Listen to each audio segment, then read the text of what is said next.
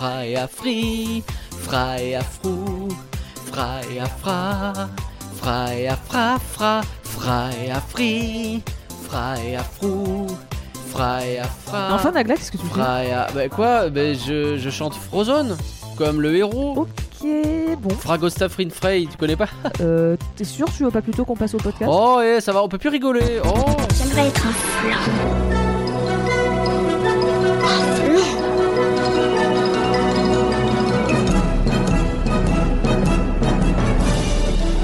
Ça, c'est des trucs minables, c'est du flan. Vous laissez pas avoir À tous les coups, c'est du flanc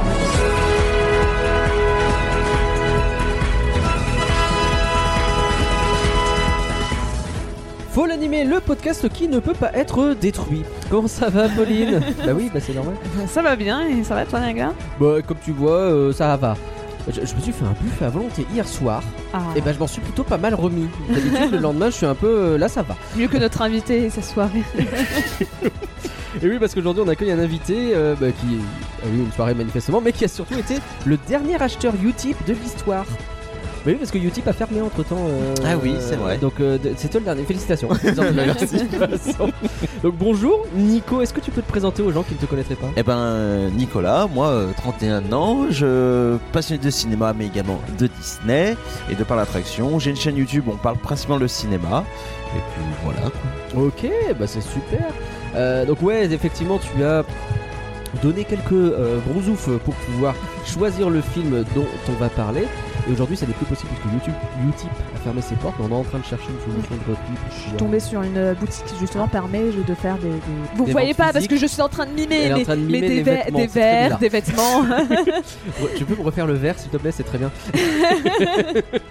voilà, Donc, c'était- des, des- des choses physiques finalement. ça. Et à la fois Et des pouvoir. choses euh, Pas physiques, bah c'est oui, des c'est pas si simple de se dire vas-y, je veux une boutique qui fasse tout. Bah Bah ouais, c'est ça. C'était l'avantage de Utip. Oui, et il y a pub.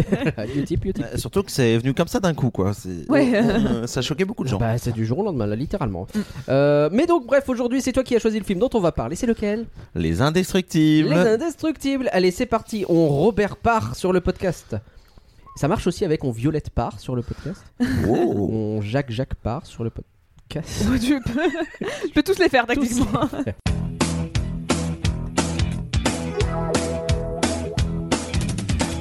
Si vous aimez ce qu'on fait, on vous suggère le site elabette.com. C'est le site du label où vous découvrirez toutes nos autres productions. Et c'est aussi sur elabette.com que vous pourrez nous soutenir euh, financièrement ou même gratuitement. Et donc, on va pouvoir remercier les gens qui nous soutiennent sur Patreon. Mais merci, merci. Merci, Marie. Merci Mais- à Valaré et merci. Valarette. Merci Greg. Merci. Merci Canloa. Merci, merci. Un merci à Pierre. Merci Damien. Merci. Merci, Jérôme. Merci Samuel. Merci. Merci à Alice et Bibou. Merci Antinéa. merci. Merci Nicolas. Merci. Merci Antoine. Merci Florian. Et enfin merci Ludwig. Pas facile. Ça, tu peux, assez- tu peux plutôt la faire boucler celle-là. Oui, c'est vrai.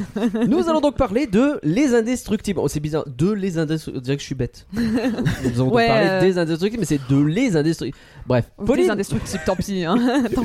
peux-tu nous donner le contexte, s'il te plaît? Oui, bien sûr. Alors accrochez-vous. C'est On un, met bon... sa ceinture. c'est un bon contexte. C'est parti. Donc Les Indestructibles est un film américain des studios Pixar. euh, sorti, À le 20 l'époque, le Pixar c'était bien. Allez, boum, ça, ça commence. euh, sorti le 24 novembre 2004 en France. Mhm. Et donc c'est réalisé par Brad Bird. Ouais. Donc Brad Bird, bah, c'est euh, un peu l'un des grands noms euh, de l'animation. Euh, et que. on va pas un peu se mentir, c'est aussi l'un des rares réalisateurs que les gens connaissent généralement. Hmm. Et donc c'est là où je vais faire une question piège à Nagla. Ah, bah oui, Est-ce que tu peux me citer quelques anima- enfin, réalisateurs de films d'animation euh, bien sûr. Euh, Pete Docter? Oui. Ouais, j'en ai un. En vrai, Euh, dans l'animation plutôt euh, western, on va dire, parce que japonais, généralement, on connaît plutôt bien. Oui, c'est vrai. vois, mais, euh, Makoto Shinkai. Euh, non, euh, le, bah, euh, comment il s'appelle le, mec de, de Fievel? Bah voilà. Ah, je l'avais entendu Ouais. aussi. Tom Euh, Bluth. euh, ouais. Le scène. Tom Bluth, ouais. Mais- Don Bluth, Celui qui a fait le petit dinosaure. tout à fait. Euh, je sais pas, Tim Burton. euh, je sais pas, c'est T'as- Selick. euh. T'as- T'as t'as- t'as quand même du John Lasseter. Généralement, John les gens ils connaissent évidemment, Musker et Clements Mm. chez Disney. Mais genre, j'ai vraiment reg- j'ai réfléchi moi-même en me disant qu'est-ce que je connais en réalisateur de films d'animation? Ouais. Et il y en a quand même pas beaucoup. T'en connais Euh, un peu non. généralement chez Pixar. Il y a Andrew Les mecs de Stanton, Sony Ian aussi, là, Critch. comment ils s'appellent? Ceux qui ont fait Spider-Verse, ils ont. un Euh, petit peu de- Oui, c'est Lord et. euh, Non, ils ont, ils Ouais. ont pas réalisé, mais ils ont produit et scénarisé. C'est vrai, mais je- bah, euh, qui ont fait les Mitchell plutôt d'ailleurs. Ouais. Non, Euh, non, ils ont produit, c'est non, pas- ils ont produit ré- aussi. Ils ont réalisé euh, la grande. ceux qui ont fait la grande aventure Lego. Voilà. Bon, ouais, ça va. Mais ils, sont, ils sont très présents en erreur dans les projets, c'est pour ça qu'en général c'est des bangers. Mais euh, en fait, la plupart du temps, généralement, si tu vois leur nom, tu vas dire Ah oui, je m'en rappelle, mais euh, c'est rare de se connaître. Lors C'est c'est triste. c'est hein. Typiquement, je me suis rendu compte que les films Disney, déjà avant les années 80, je pouvais pas te citer un seul réalisateur. Ouais. Je Non, pouvais pas te citer le réalisateur de Blanche-Neige. non mais tu vois, moi, moi qui est très euh, passionné de cinéma et tout, même en dehors, enfin en- dans Disney, on retient pas les noms des c'est Ouais, hein, t'as t'as Musker et Clemens qui sont généralement connus. Euh, tu peux avoir euh, Jennifer Lee et Chris Buck qui sont un peu Ouais, connus pour la Reine des Neiges. Mais à part ça, mais encore, non, c'est vrai qu'on en retient très peu, même Chris- dans Pixar Chris qui est très. Limite, Et- tu, tu te souviens plus des paroliers des. Ouais, bah ça. ça. Tu te rappelles des, des, des paroliers, des, des dou- doubleurs, des, euh, Mm, mm, des, mm. des compositeurs, mais alors le- Non, les réalisateurs sont pas connus. Et donc, je trouve raison. que Brad Bird, c'est peut-être l'un des rares Oui. où Son on peut, nom, euh, on ouais. peut on- généralement, quand on parle d'un réalisateur, on parle. Enfin, c'est un des rares qui nous viennent à l'esprit. Alors bon, comme les trois quarts des, des, euh, artistes de son âge, il a commencé par Roxy Rookie. Mais non Ah bon Vraiment, le jour où on fait un flanc sur Roxy Rookie, Ah c'est bah, un. Je déteste Roxy Rocky. Ouais, c'est- ouais. Et, euh, et c'est notamment là-bas, enfin alors non, en vrai, il connaissait déjà John Lasseter de Cal Arts à l'époque, mais il va retrouver John Lasseter à ce moment-là, qui lui dit, eh, euh, c'est- enfin, il, sympathise bien, et il lui propose après de bosser un peu plus tard, euh, en 95, sur Mille et une pattes. Ok. Et lui, bah, Bird, à ce moment-là, il il sait pas trop parce qu'il est en train de discuter avec la Warner pour faire, son, pour faire un film. C'est Le vrai qu'à la géant. base, ça chez la Warner. le géant de fer. Et, euh, faire son, et donc au final, c'est là-bas qu'il c'est ce qu'il va faire. Il va faire son le géant de fer en 98. Ok. Mais euh, alors, on va dire que euh, ça s'est pas très bien passé le géant de fer. C'est un Ah ouais échec commercial, Oui, c'est vrai, c'est vrai. Ouais. notamment parce que Warner euh, a fait une très mauvaise campagne de marketing. Euh, le- C'est étonnant venant de Warner, non en fait, juste avant, il y avait déjà eu euh, Excalibur, l'épée magique qui était sorti, qui a fait un gros flop. Donc euh, Warner était très réticent à vendre le film. En Ouais. plus, ils ont fait un test, euh, comment ça s'appelle? Un test auprès du public Mm. et ils se sont rendus compte que le film était adoré par tout le monde mais ils l'avaient pas du tout anticipé ils pensaient que le film allait être très osé donc ils se sont dit on va pas le marketer et là ils font mais attends le film les gens l'aiment bien c'est trop tard comment qu'on on aurait fait dû, non? On peut pas acheter des, des affiches oui. Mais Warner, ils assument jamais rien, et ça, c'est le cas depuis plus de 30 ans, quoi. C'est c'est dommage. Et donc, euh, bah après, Bird est quand même pas rancunier parce que euh, les Indestructibles, ils voulaient le faire à la base euh, chez Warner. Ok. Et ouais. Sauf que bah, la Warner, euh, bon, ils sont, ils ont pas énormément de foi dans le, dans le projet. Le projet stagne. Il l'air très paraît, frileux ces gens. hein. il paraît que Brad non, ils Bird, préfèrent faire il- des reboots d'une saga. bah oui. il paraît que Bird, bah, euh, il, il arrive pas à rencontrer l'équipe administrative juste pour lancer le projet. On- C'est vraiment la galère. Ouais, ouais, à ce point-là, quoi. Et, et à ce moment-là, t'as la 7 Faut qui revient. ghosté, tout simplement. hein. Oui, C'est- un peu. Et t'as les 7 qui revient à ce moment-là et qui fait Eh, si tu veux, tu peux toujours bosser chez Pixar hein, si ça te plaît. euh.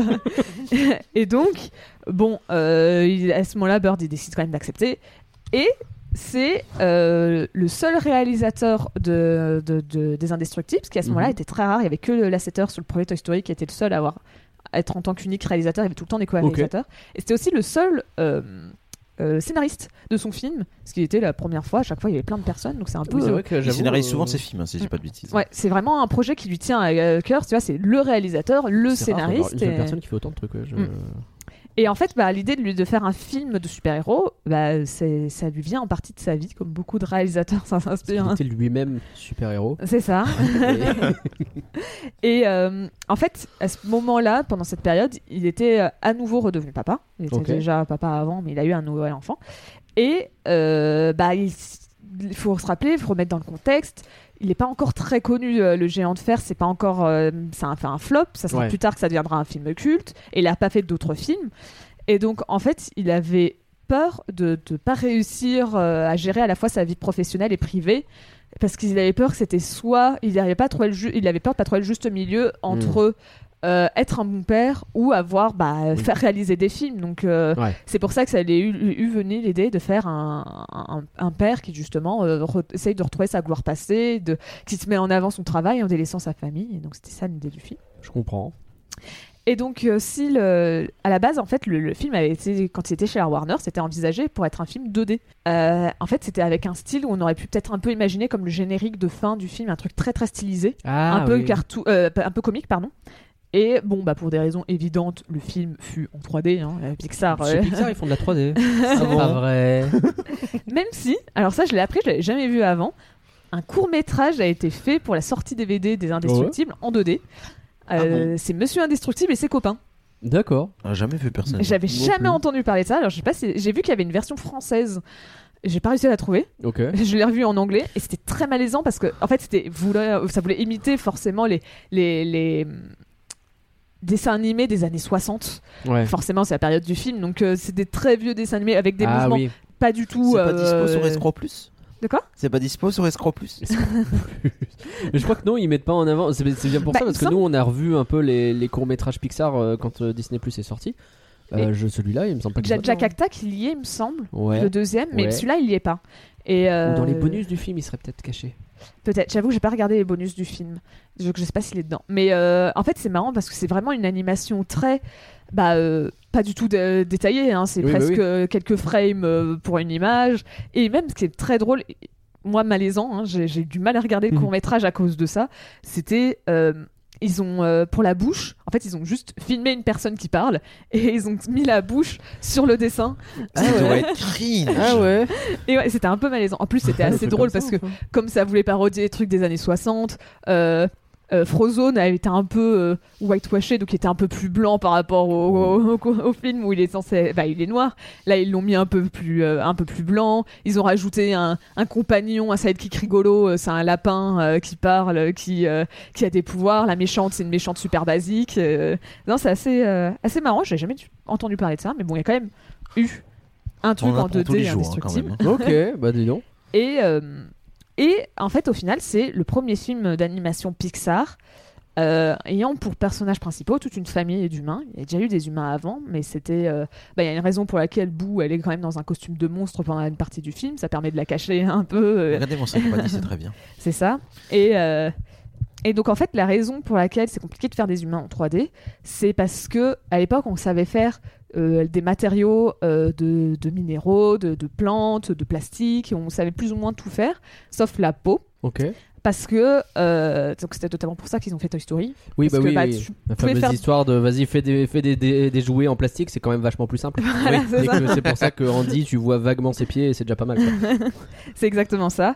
Parce qu'en fait, pour, pour reproduire la, la, la de manière réaliste, faut imaginer que c'est super compliqué. Parce que, bah, en plus d'avoir des, pores, euh, des choses comme ça, juste si vous faites le test, prenez votre téléphone, mettez votre flash et collez-le à votre main. Bah, ou n'importe quelle partie de votre peau. Généralement, la main, c'est un peu plus euh, fin, donc ça passe. En fait, vous voyez que la lumière passe à travers. Ça fait. euh, votre peau, elle est un peu rouge parce que ça fait passer à travers.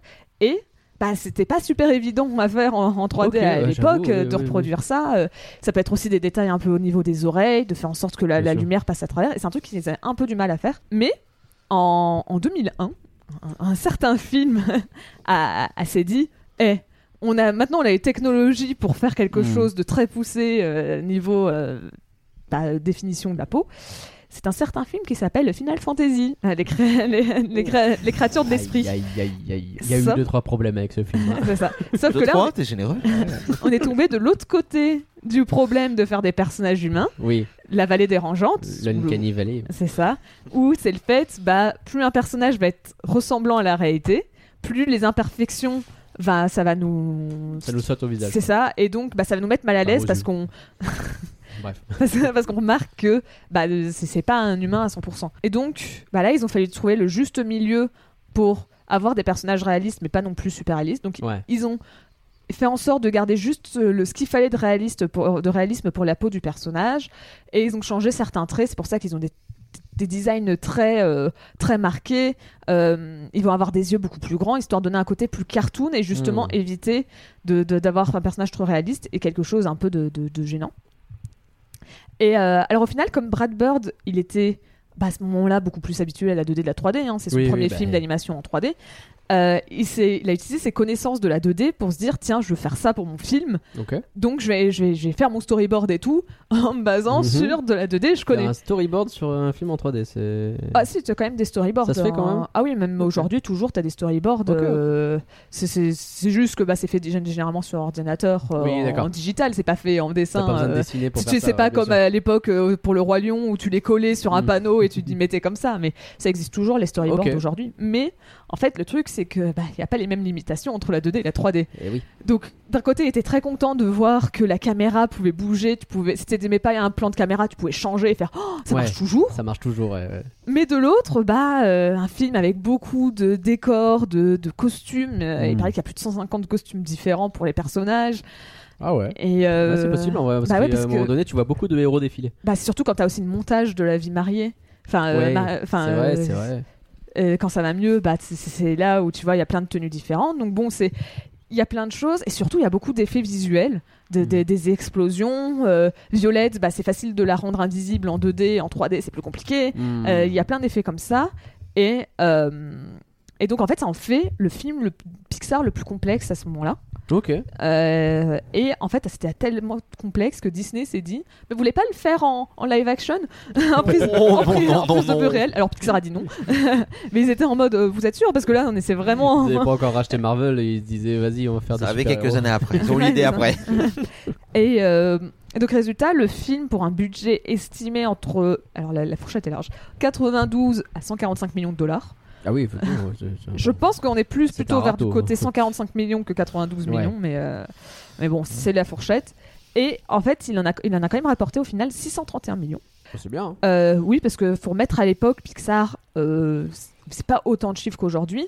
Et pour donner une idée, il fait à peu près euh, le même, bu- enfin le même euh, box-office que Monstres et compagnie. Ouais, ouais, Un c'est peu bien. moins que Nemo, parce que bah, Nemo avait, Ouais, Nemo avait tout- bien marché. tout cassé. Même si, pour le remettre aussi dans le contexte de son époque, il se fait bien battre par son concurrent Shrek 2.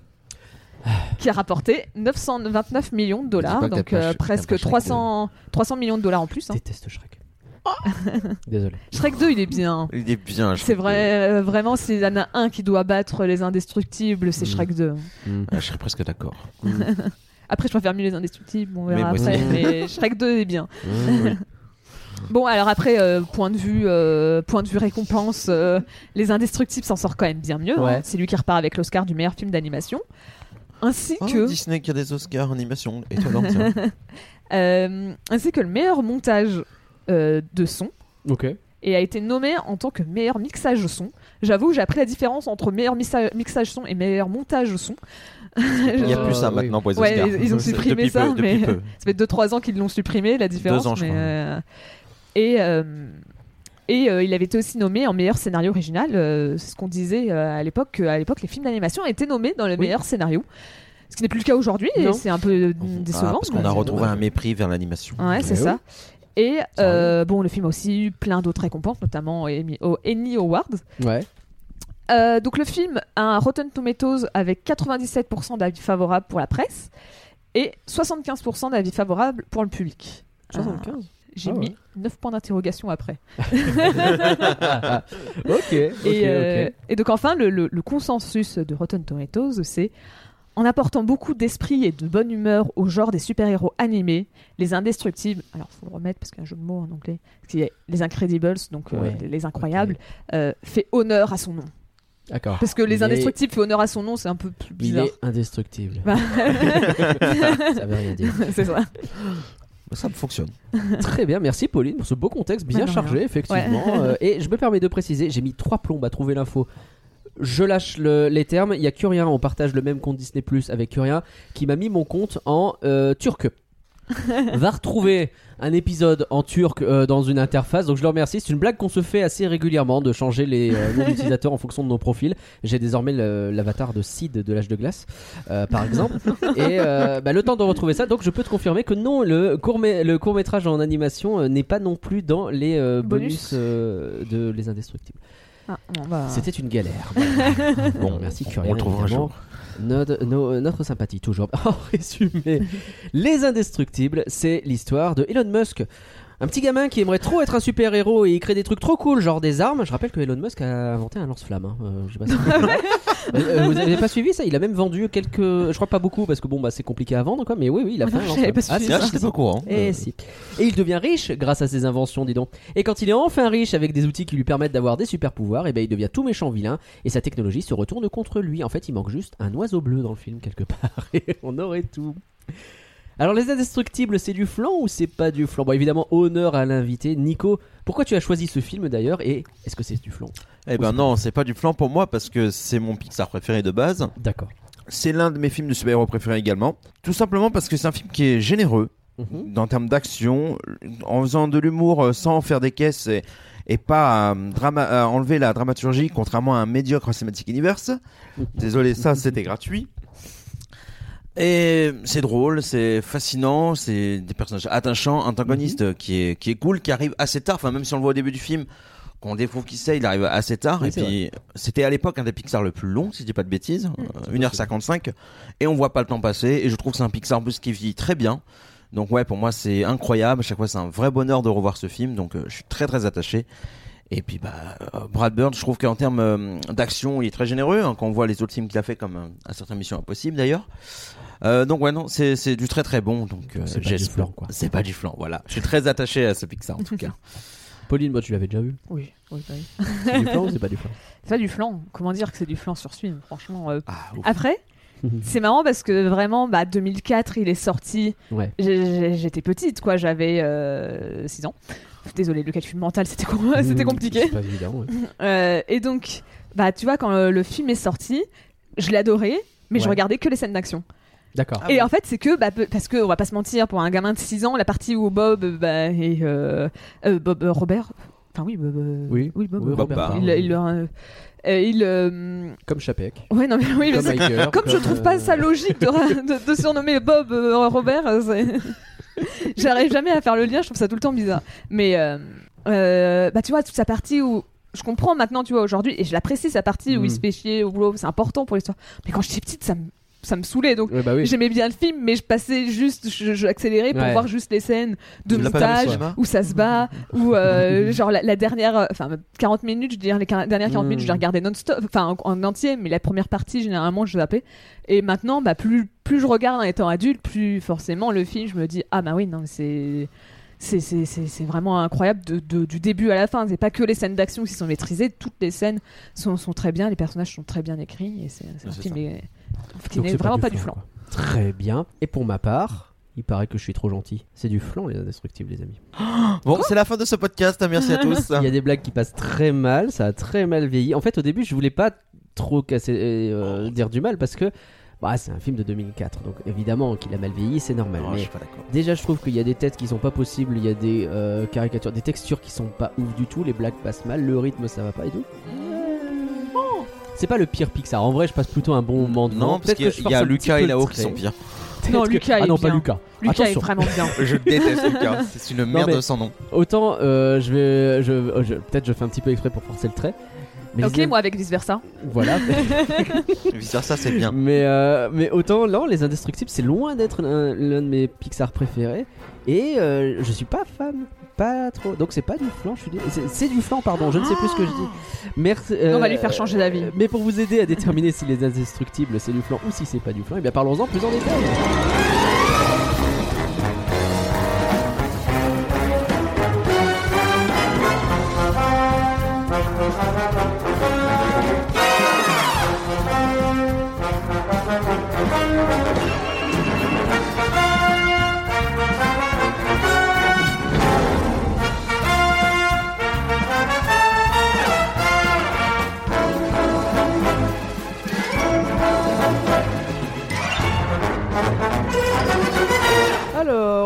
Commençons par l'animation. Ils ont fait des progrès depuis sur les visages quand même. Hein.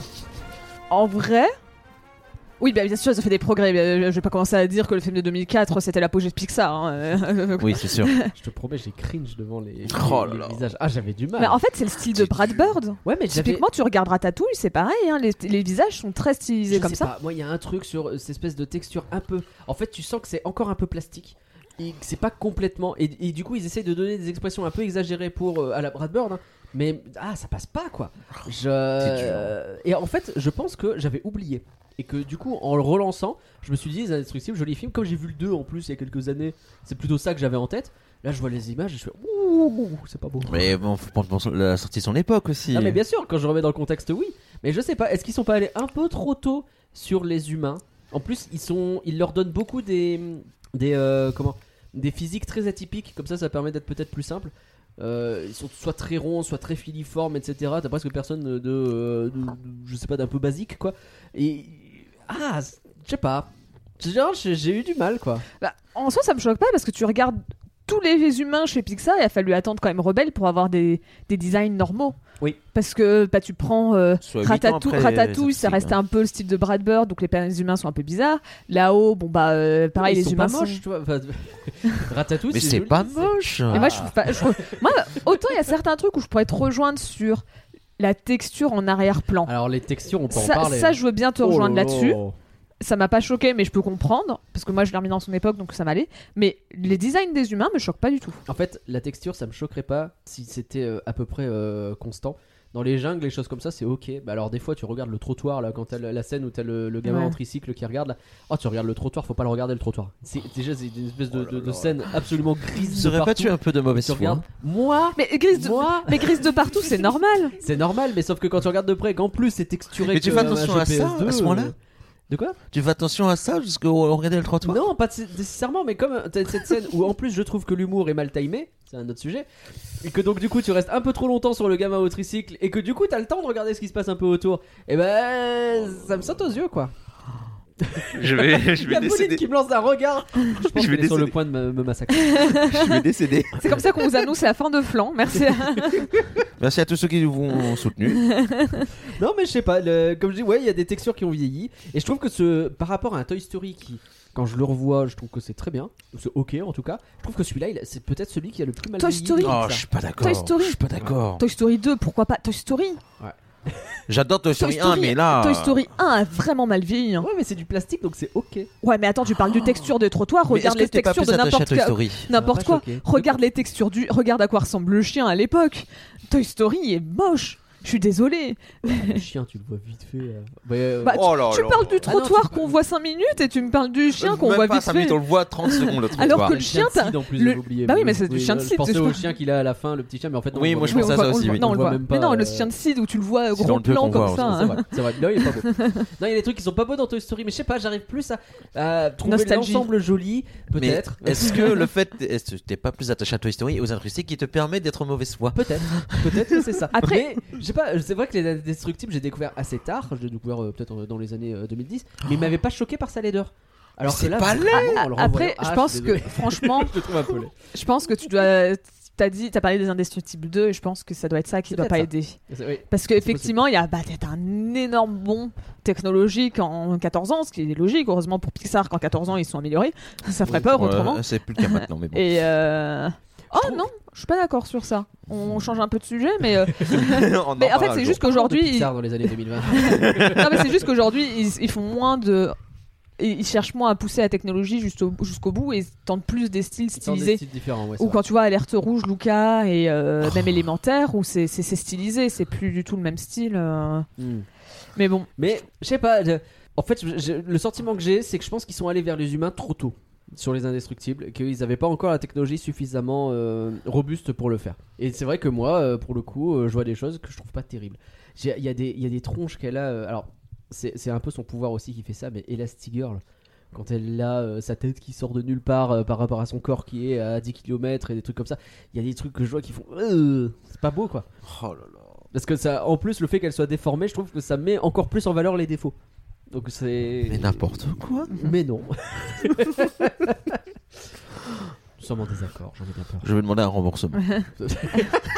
C'est ni repris ni échangé. moi je trouve qu'au contraire, tu vois, tu parles de tout ça, mais niveau, euh, parce que là on peut pas vraiment tu vois, c'est ton ressenti, tu trouves Oui, le non, design mais moche. c'est pas- On peut pas débattre pendant Non, un quart d'heure sur pour dire les designs sont beaux ou pas. C'est question de prie.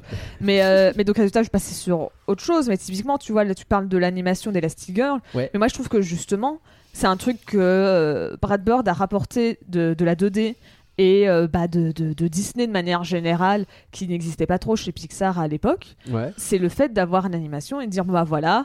euh, euh, le père, bah, il est fort, donc on va lui faire, on va le faire marcher. Enfin, tu sens que dans son animation, il marche pas de la même manière qu'Elastigirl. vrai. Qui... Et donc tu vois qu'ils ont vraiment fait un effort dans l'animation pour chaque personnage. Chaque personnage a son à son style, à son mouvement, à son Oui. et donc c'est vraiment un, un principe qu'on retrouve dans l'animation, c'est de dire bah tu, tu fais pas la même euh, une- euh, généralement on prend la posture de marche comme quelque chose de très classique parce qu'en fait tu peux faire marcher un personnage de tellement de manières différentes un personnage euh, tu vas le faire, si tu veux- ce qui va le faire marcher plus proche du sol, plus bourru, Ouais, plus, euh, plus rapide, plus euh, euh, fluide. Je sais pas, c'est pas fluide que je cherche bien sûr, mais, mais vous êtes- typiquement, tu regardais Nas se déplacer, elle est toujours en train de se la péter grave. Ouais. Alors que Elastigirl, elle est un peu plus euh, dans le mouvement fluide, comme tu dis, parce qu'on sent qu'elle peut à tout moment devenir très très souple. Euh, c'est- ça, je suis d'accord, oui, tout à fait. C'est- Il y a, il y a un vrai gros boulot, et quand tu vois Syndrome à la fin, il est toujours en train de se la péter. toujours le buste relevé comme ça, il est toujours euh, très très fier de lui. Et euh, oui, non, ça, euh, je reconnais. Bon, ah non, mais heureusement mais que je n'ai pas que des défauts à dire sur ce Bon, film. il n'est pas entièrement de mauvaise foi, ça fait plaisir. non, non. Mais, mais Par donc, contre, est-ce que vous avez des- est-ce que vous avez regardé la gestion de l'eau? Quand il tombe dans la flotte, on dirait une grosse sauce. Moi, j'ai l'impression Alors- qu'il tombe dans de la grosse béchamel. l'eau m'a pas choqué, la lave m'a choqué. Ah ouais L'eau, il y a pas trop de moments où je me suis dit ah tiens c'est bizarre. Au contraire, je trouvais que l'eau a été plutôt bien gérée. Ah ouais. Mais euh, mais après c'était pas quand il tombait dedans. Moi c'était surtout quand je voyais la scène euh, où il court mouillés, où il court dessus. Ah non justement je trouve que les cheveux mouillés ça rend assez bien. Bon, ça va vraiment pas d'accord. Oh mais, euh, mais la lave, où tu vois, quand euh, il affronte le robot la première fois dans le volcan et qu'il le balance dans la lave, où Ouais. là ça fait un peu un pâté justement, Ah. où tu sens que bah il vous fallait quelque chose d'un peu, euh, comment on dit, euh, pas comme de l'eau, tu vois, fa- un peu. Un truc un euh, peu plus. Oui, euh, comment. euh, euh, c'est quoi le terme? Bah oui, je Pour la cherche le terme. Il y a un terme. Il y a un terme. Euh, pâteux, c'est pas mal. C'est de la Ouais, bon.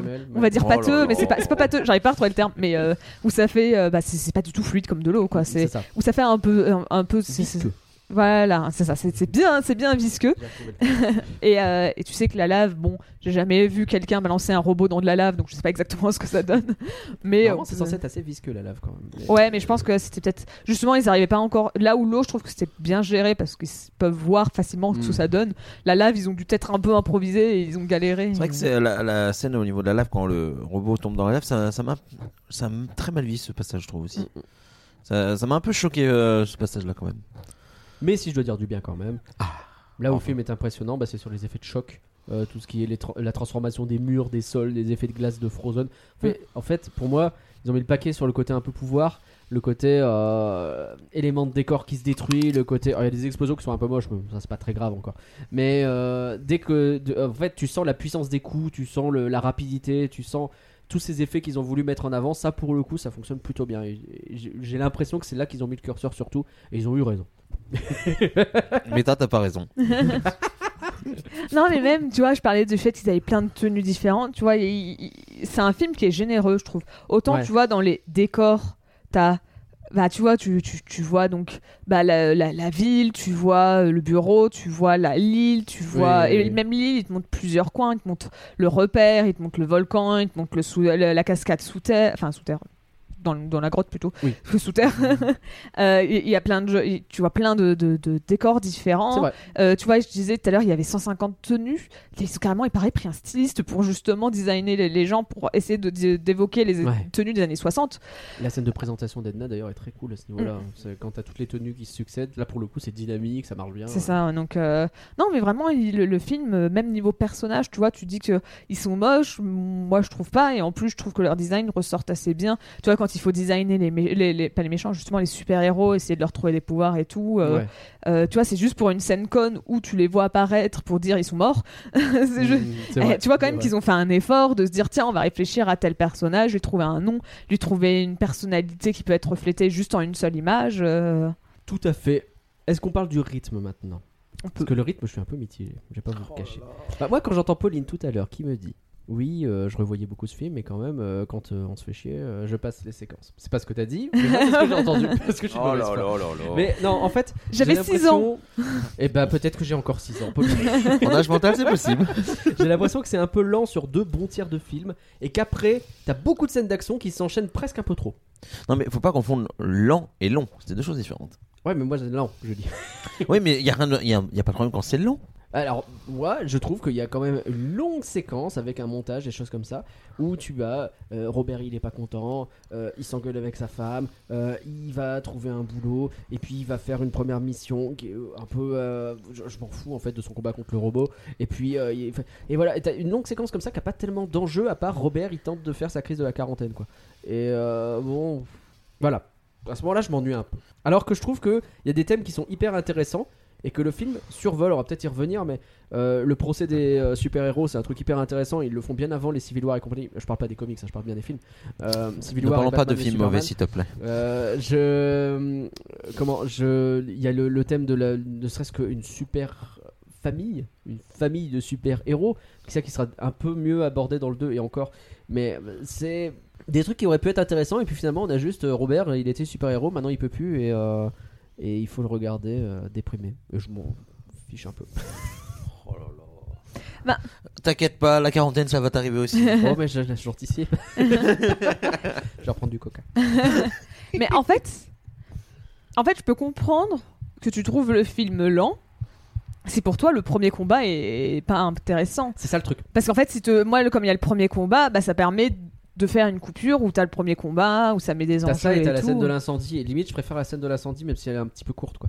C'est là la rigueur parce qu'il s'engueule au milieu, donc c'est un peu rigolo, quoi. Mais là, euh, vraiment, la scène du robot, il est tout seul contre un robot, je m'en fiche, quoi. Y a pas de. Mais va te battre contre un robot. Je le fais tous les jours. Le robot aspirateur, il fait pas ce que je veux. Le robot qui a marqué Rex dessus, Ah oui, histoire Rex de Star Tour. Rex, ton Ah robot oui. aspirateur. Oui, exactement. Et Enfante, il pilote dès maintenant. que Rex de Star promets.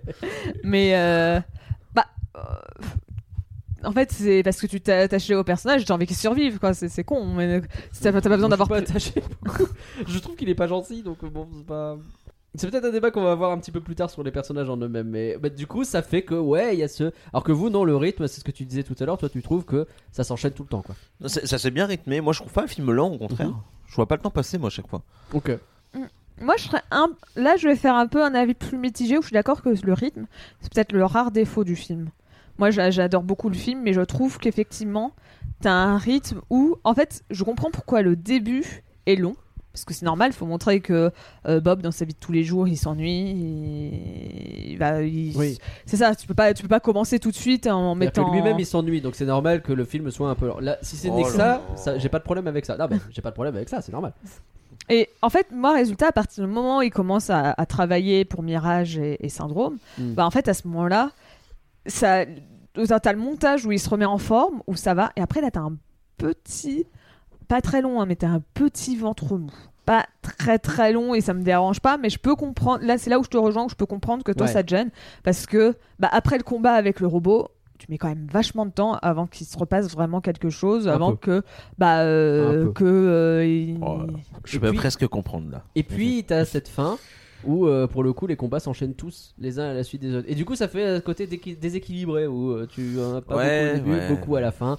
Et euh, presque, c'est, j'ai une copine désormais qui m'a mis ça dans la tête. Je pense que c'est de sa faute. Voilà, ça s'appelle euh, Eh ben, le je pense que Mais je pense le- qu'on va le- ne le plus parler côté, cette elle, quand elle a vu Jurassic Park, elle m'a dit Oui, bah ça va, au bout d'un moment, les dinosaures, on a compris.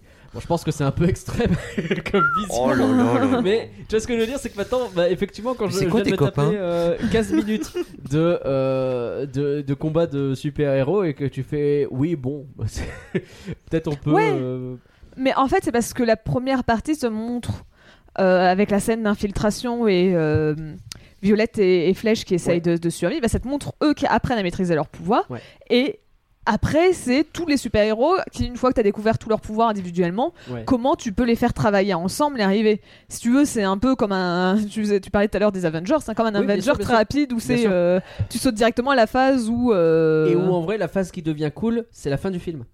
C'est ce truc très frustrant que j'ai vu à la fin du film où ça y est, ils sont tous ensemble, ils vont se battre tous ensemble contre un type top et un top. Un type qui est en fait une top. Oui, j'ai compris, mais c'est vrai que c'est bizarre. avec type. Social, euh, bref, Ah ouais, tu pensais. je sais pas, je, je sais pas ce que je dis. Je, je sais plus ce que je dis, c'est fini. Mais euh, le- Il en est tout cas, 15h, c'est trop À tard. ce moment-là, c'est sur le point de devenir cool et ah générique. Ah, c'est dommage. Ah non, parce que pour moi, la scène contre la dernière, le dernier combat contre le robot, c'est déjà toute la famille qui travaille ensemble. Ça sert un peu à ça. Mais c'est un robot encore. Mais tu t'en Mais fais. qu'est-ce que t'as contre les robots Mais C'est vachement bien les combats où t'as un type qui répond, qui essaye de réfléchir, etc. C'est un robot. Et on a en plus, on sait déjà comment il faut le battre. Il faut qu'il se tape lui-même. il y a un silence de mort. Ouais, mais Vraiment, si je survis à cet épisode, c'était un plaisir d'avoir Après- présenté en fait, en fait, faut remettre ça dans le contexte du film. Alors peut-être que pour toi, justement, euh, c'était une mauvaise idée de base de partir sur une parodie des années 60 ou Mm. euh, bah, l'époque des années 60 où justement euh, tu faisais beaucoup de robots euh, tu vois les James Ouais, Bond ouais, c'était ouais. souvent ils vont affronter plein de robots de machines et tout c'est t'as un méchant qui va faire un super plan et, Ouais. euh, et, en fait il se combat jamais contre le super méchant tu vois euh, Docteur No euh, j'ai pas très j'ai pas vu tous les James Bond mais dans mes souvenirs euh, t'as pas James Bond qui va commencer à faire un combat de coups contre Docteur Mm. No c'est généralement les hommes de main et peut-être des machines, des choses comme ça qui l'affrontent. Et donc c'est peut-être que pour toi, c'était un mauvais parti pris de dire partir sur ça et valait mieux rester sur un truc euh, plus classique Ouais. euh, euh, et plus moderne. Mais en tout cas, c'est- totalement, je trouve, dans le dans l'univers qu'ils voulaient créer. C'est ouais. ça, de faire un, un combat contre les robots. Et même justement, je trouve que le fait de savoir comment le vaincre, bah, ça veut dire que nous, on peut comprendre les enjeux. Tu sais, on comprend tout de Ouais, suite. C'est pas juste parce que tu vois, toi, tu dis ah ouais, mais c'est facile, on sait comment battre, faut, faut faire ça. Mais moi, je trouve que juste un truc, oh bah c'est facile, faut juste lui donner des coups et le tuer. Ah, Ouais, c'est encore plus basique. C'est Hein. vrai, comme ça, c'est un syndrome, bon bah comment tu le bats, bah tu le tues, bon bah voilà, et tu lui donnes des coups, il meurt, bon bah voilà. Je suis un peu frustré par Syndrome. On peut commencer à, parler des personnages si, si- si ça vous va. Mais Syndrome, moi, c'est. Je sais pas, pour moi, son pouvoir de stopper les gens net, il est hyper puissant et il l'utilise du coup pas beaucoup. Parce que bah, il est littéralement capable de tous les arrêter. La pouf, plus personne ne bouge. Donc il est littéralement en mesure de tous les tuer. Il y a aucun problème. Mais il le fait pas. Et du coup, on, on a ce truc sur les robots parce que comme il a juste ses pouvoirs à lui euh, qui sont euh, liés à ses gadgets et ce truc qui est trop fort, et ben on va mettre un robot qui sert de faire valoir. En plus, c'est plus facile de pouvoir taper sur un robot. Tu peux y aller de manière puissante alors que sur un film pour enfants, t'évites quand même d'avoir un super vilain à qui tu mets des énormes bourre-pifs. Cela dit, il explose. Cela dit, ils n'ont pas hésité quand même. Mais euh, enfin voilà, je, je suis un peu frustré par Syndrome que je trouve être un personnage intéressant, mais que on voit finalement assez peu en dehors de son grand plan qui est de ridiculiser les héros et de devenir lui-même un héros. euh, tout ça. Après, moi je trouve que euh, au contraire, Syndrome, c'est peut-être l'un des meilleurs méchants Pixar. Après, il n'y a pas énormément de méchants Pixar, donc je suis assez d'accord. Donc, euh, non mais c'est pas faux. Mais même si tu prends dans les Disney aussi, si tu prends tous les méchants, Ah, moi, il est... moi il est facile. Non, je suis moi. moi, il est- je trouve que c'est vraiment un méchant charismatique. Tu comprends d'où est-ce qu'il vient, mais à zéro moment le film Mm. essaye de d'excuser le fait que oui bon bah il a été euh, il a été moqué par euh, par euh, Monsieur, Indestructible euh, 15 ans quand il il y a 15 ans quand il était petit le film il te dit voilà c'est pour ça qu'il a une rancœur contre les super-héros mais Ouais. aujourd'hui tu vois il essayerait peut-être de faire une rédemption et de dire eh euh, mais en fait c'est pas de sa faute et tout euh, Oui, il, il a été vrai. marqué et il va pardonner ou tu vois, a il va faire une bêtise et il est sanctionné quoi. c'est ça, c'est vraiment. Bah d'ailleurs, c'était le, le. Brad Bird, il voulait ça parce qu'il détestait les. C'est pour ça qu'il il- il le parle justement dans le film où il dit on n'est pas dans vos dessins animés, les enfants. Euh, ici, les adultes vont vous tuer et tout parce qu'il n'aimait pas du tout les dessins animés des années 90 où c'était euh, bah, les, les méchants, euh, ils vont pas ils vont pas taper les enfants parce qu'ils sont gentils, ils vont juste les capturer. Là, c'est les méchants, ils te sortent une, ils tirent sur les gamins, ils s'en foutent. Oui. c'est- des méchants. Oh, c'est pas mal ça. et donc, bon, Brad Bird a toujours été assez, enfin, euh, assez, euh, comment dire Il aime pas les gosses C'est que tu dis Non, il aime pas, les, il aime pas les armes. Ah Mais euh, si un jour on fait le géant de fer, on parlera plus en détail de Ça, ça. mais, ouais. mais ouais, euh, c'est- donc euh, c'est pour ça que lui, il est en mode, bah ouais, bah les méchants, euh, Oh, s'ils ont des armes, ils vont pas euh, faire de, de- Hmm. et ils vont pas avoir pitié. Mais euh, non, mais euh, je sais pas, moi je trouve. euh, Toi, t'aimes beaucoup Syndrome quoi. Bah c'est ça, ouais. Je, je trouve qu'il est charismatique. euh, Et puis tu vois, tu parles du pouvoir d'arrêter le temps. Alors, certes, pourquoi après il a décidé d'arrêter, enfin de, de capturer la famille? Parce que je comprends pourquoi il a capturé Bob. Oui. Pour torturer Oui, avec le, le, le truc. Je comprends. C'est vrai qu'effectivement, en fait, je me suis jamais trop posé la question. Ça peut être un peu bizarre qu'il ait capturé toute la famille au Mais complet au lieu de la plan, tuer. euh, si tu regardes. euh, Quand tout le monde aura des super pouvoirs, plus personne ne sera super héros. Bon, bon, je suis pas Bah, c'est logique. convaincu. Bah c'est ouais. logique, mais je sais pas si c'est une bonne idée. Bah, euh, Bah si. D'accord. Ça s'appelle My Hero Academia, c'est pas si ouf. Ouais, mais t'as pas, t'as pas tout le monde qui a des pouvoirs dedans, si? Je sais pas, j'ai jamais regardé. Quasiment. euh, Quasiment. Bah, ouais. c'est pas justement tous ceux qui sont à l'école qui ont les, des pouvoirs et les autres en ont pas? Non, parce que, bah, de, de mémoire, hein, ils sont 90% à en avoir et tout le truc, c'est que le héros, bah, Ouais, il n'en a pas, ça, en a pas, alors que c'est un énorme fan et qu'il a, Ouais. a très hâte de les avoir. Mais je pensais que c'était que ceux de l'école qui avaient. Tout ce que ceux- Non, en gros, oui. tu vois, à la Harry Potter, où genre, t'as euh, 15% de la population qui a des pouvoirs, ils vont tous à l'école. Ouais, non, non, Et non, donc, non. t'as. Ok, non, c'est. pas ça. ok. Mais petite parenthèse, euh, je vais me faire démonter parce qu'en plus je connais très mal My Hero Academia en réalité. Mais un petit peu. Euh, Je connais pas du tout, donc ça va. mais, euh, donc ouais, toi Syndrome, toi tu kiffes bien. euh. Ah, j'aime bien, moi. Je trouve qu'il est assez efficace comme méchant. Il n'est pas lambda comme la plupart des films Pixar. Euh, désolé, ça c'est aussi c'était gratuit. Et puis au, au moins il a une raison d'être méchant, je trouve en fait. Il- Ouais. C'est une sorte de vengeance personnelle. Et puis Mm. après, bah. Et, euh, et il a le, le, le classique coup du Frankenstein où il crée un robot et le robot se retourne contre lui à un moment donné. et- Ouais, mais ça, pareil, c'est logique. Oh bah ça marche, hein, moi c'est pas, pas une critique. Euh, je sais pas, maintenant, je commence à me méfier. Parce qu'ils te disent que justement, il devient de plus en plus intelligent, donc c'est normal qu'au bout d'un moment, bah, à force de devenir intelligent, il comprend comment éviter de crever. Et donc, euh, Tout à fait. Mais, euh, mais même, tu vois, je trouve ça marrant que. Tu vois, il a lâché le robot. Le robot arrive à arrêter, enfin, pas arrêter, mais à, à empêcher euh, Syndrome de vraiment lui, le nuire en 5 minutes. Et résultat, Ouais. il se sauve et il dit Ok, euh, au revoir, je vous laisse dans votre merde, je m'en fous, euh, c'est pas mon. tu sais, c'est vraiment. Il y a un peu un côté drôle de ça où c'est vraiment, il vrai. fait Bon, bah, Ah, tant ça pis. part au revoir. On parlait un peu de Monsieur Indestructible justement vis-à-vis de Syndrome. C'est quand même un sale con Monsieur Indestructible avec Syndrome, mais en même temps, est-ce qu'il est à ce point Je sais pas. J'arrive pas à me prononcer sur ça. J'arrive pas à me dire parce que il a l'air d'avoir un fan qui lui colle au basque tout le temps et à qui il l'a déjà dit. Maintenant rentre chez toi, ça suffit. Mais quand même, il le prend tellement de haut que je comprends aussi pourquoi le gamin vrille. En même temps, en fait. Ah, mais c'est normal le- qu'il Ouais, vienne bah- comme ça. C'est- il, est, il est comme un fanboy de, de Monsieur Indestructible. Il se fait limite euh, euh, jeter comme, enfin, comme une merde limite. Donc c'est pour Ouais. ça qu'il soit, qu'il ait beaucoup de rancœur. Parce que quand tu es fan de quelque chose et puis c'est comme si tu allais voir une star, tu faisais un autographe et vas-y euh, donne-moi euh, 10 George dollars. Tu vois? Et qu'au final, euh, bah, t'as cette déception, surtout quand t'es fan de Ouais, quelque sûr, chose. Donc pour moi, c'est complètement logique qu'il vrille comme ça. Ok. Ouais, Qu'on est assez d'accord. Après, en même temps, je vais quand même prendre la défense de Monsieur Indestructible. À ce moment-là, à cause de son, à cause des bêtises de, de, de euh, merde, c'est comment il s'appelle, comment il s'appelle, euh, Le gamin. Indestructiboy. Ah. oui. Euh, à, à cause de, de, de Buddy, euh, bah il fait, bah en fait, il va quand même provoquer la destruction du pont. Oui, oui, Enfin, du sûr, pont de, la voie de aussi, il, fer. est, il est bête. Ouais, mais bon, il y a quand même une chose où, à un moment, le, le gamin, on lui dit stop, arrête-toi, t'as une, t'as une pute, enfin, pardon, il y a une mine sur toi.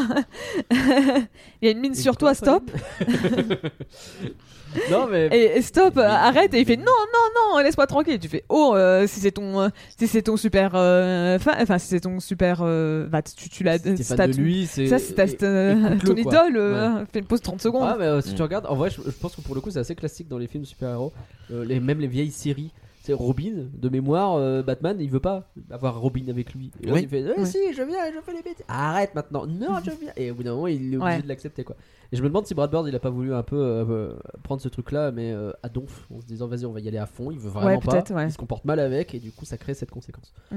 Et, euh, et tu sens qu'il y a ce thème des conséquences d'avoir des super-héros qui est un peu en filigrane, mais jamais vraiment exploité. C'est ça que je regrette un peu.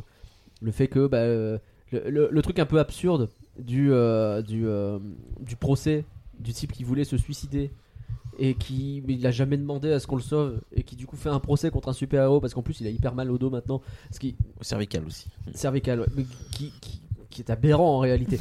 Mais il y a ce truc en, sous couvert de trucs un peu euh, drôles. Ouais, c'est les vrais trucs de t'es un super héros. Est-ce que c'est vraiment pertinent? Est-ce que c'est logique qu'il soit caché? Est-ce que c'est logique euh, Est-ce que eux-mêmes créent des super vilains aussi? C'est un, un thème euh, hyper récurrent dans. euh, c'est ce que dit euh, James Jonah Jameson dans les Spider-Man. C'est qu'il dit s'il y a Spider-Man, parmi toutes les critiques qu'il fait, mais s'il n'y avait pas Spider-Man, il n'y aurait pas autant de super vilains. C'est que lui, il les Ouais. génère aussi d'une certaine façon. Et là, c'est un peu ce truc-là qui arrive de manière assez. Et ça, c'est un thème que je trouve intéressant. Et euh, j'ai l'impression qu'il a voulu l'aborder, mais en vrai, pas du tout. Donc, euh, je sais pas. Ouais. Et- et- Bah, En fait, c'est. C'est pas le plus important en fait. Ouais, lui, ce qu'il voulait faire, c'était une famille de super-héros, tu vois. Ouais. C'est ce- son idée de base, c'était de faire une famille de super-héros, et il voulait faire un contexte plus, euh, enfin, imaginer les super-héros dans un monde réaliste. Mais tu vois, le but, c'était pas non plus de faire, euh, de, de faire euh, The Boys ou je sais pas. C'est peut-être un peu tôt pour ça. ouais, c'est que, ouais. surtout que c'est même pas, enfin, je sais même pas, si c'était tôt parce que, enfin, oui, déjà c'était trop, trop tôt, c'est sûr, parce qu'aujourd'hui les, les, les super-héros ont pas du Mm. tout la même cote qu'il y a euh, 15 ans, quoi, 20 ans. Mais... Ouais, non, c'est sûr. Et euh, mais oui, c'est ce que j'ai, c'est ce que j'avais écrit. hein. Le thème, c'est Civil War, et c'est plutôt cool comme thème. Mais en fait, euh, ça s'arrête un Non, peu. non, tu peux pas comparer cette merde et ce film, je suis désolé. Arrête, c'est bien Civil War. Moi, j'aime Non, Civil War c'est de la merde. J'aime bien aussi Civil War. Oh là là. bon, et maintenant on va parler de Civil War. Alors, est-ce qu'il fallait animer Civil War ou pas Non. Comme ça, on a que des personnages en tenue euh, mocap et euh, et on n'a pas de Spider-Man ni de Black Panther tout le long du film. Non, mais on en parle là, de ce combat sur le parking d'Auchan là Et justement, c'est ça tout l'intérêt de Civil War, c'est de te mettre un faux combat dans un parking Auchan où ils osent même pas se taper dessus pour mettre en parallèle le vrai combat qui se passe Oui. une demi-heure plus tard entre Iron Man et Captain America où là pour le Mais coup, c'est un se tapent combat- vraiment. c'est juste Ouais. un combat d'é- euh, d'ego ce film. Tout à fait. Bah oui, oui. C'est le parallèle qui est hyper. int- C'est pas un podcast sur Civil War. Pardon. on l'a Mais, euh, c'est hyper intéressant, je trouve. Bref. Euh, donc, Monsieur Indestructible, on était là-dessus finalement. Euh, En fait, j'aime pas ce personnage. Voilà, voilà, on va revenir sur des votes bases. En même temps, t'aimes Civil War, qu'est-ce qu'on peut faire pour toi J'aime bien Civil War. Laissez, laissez les, les fans de Civil War en paix, merde.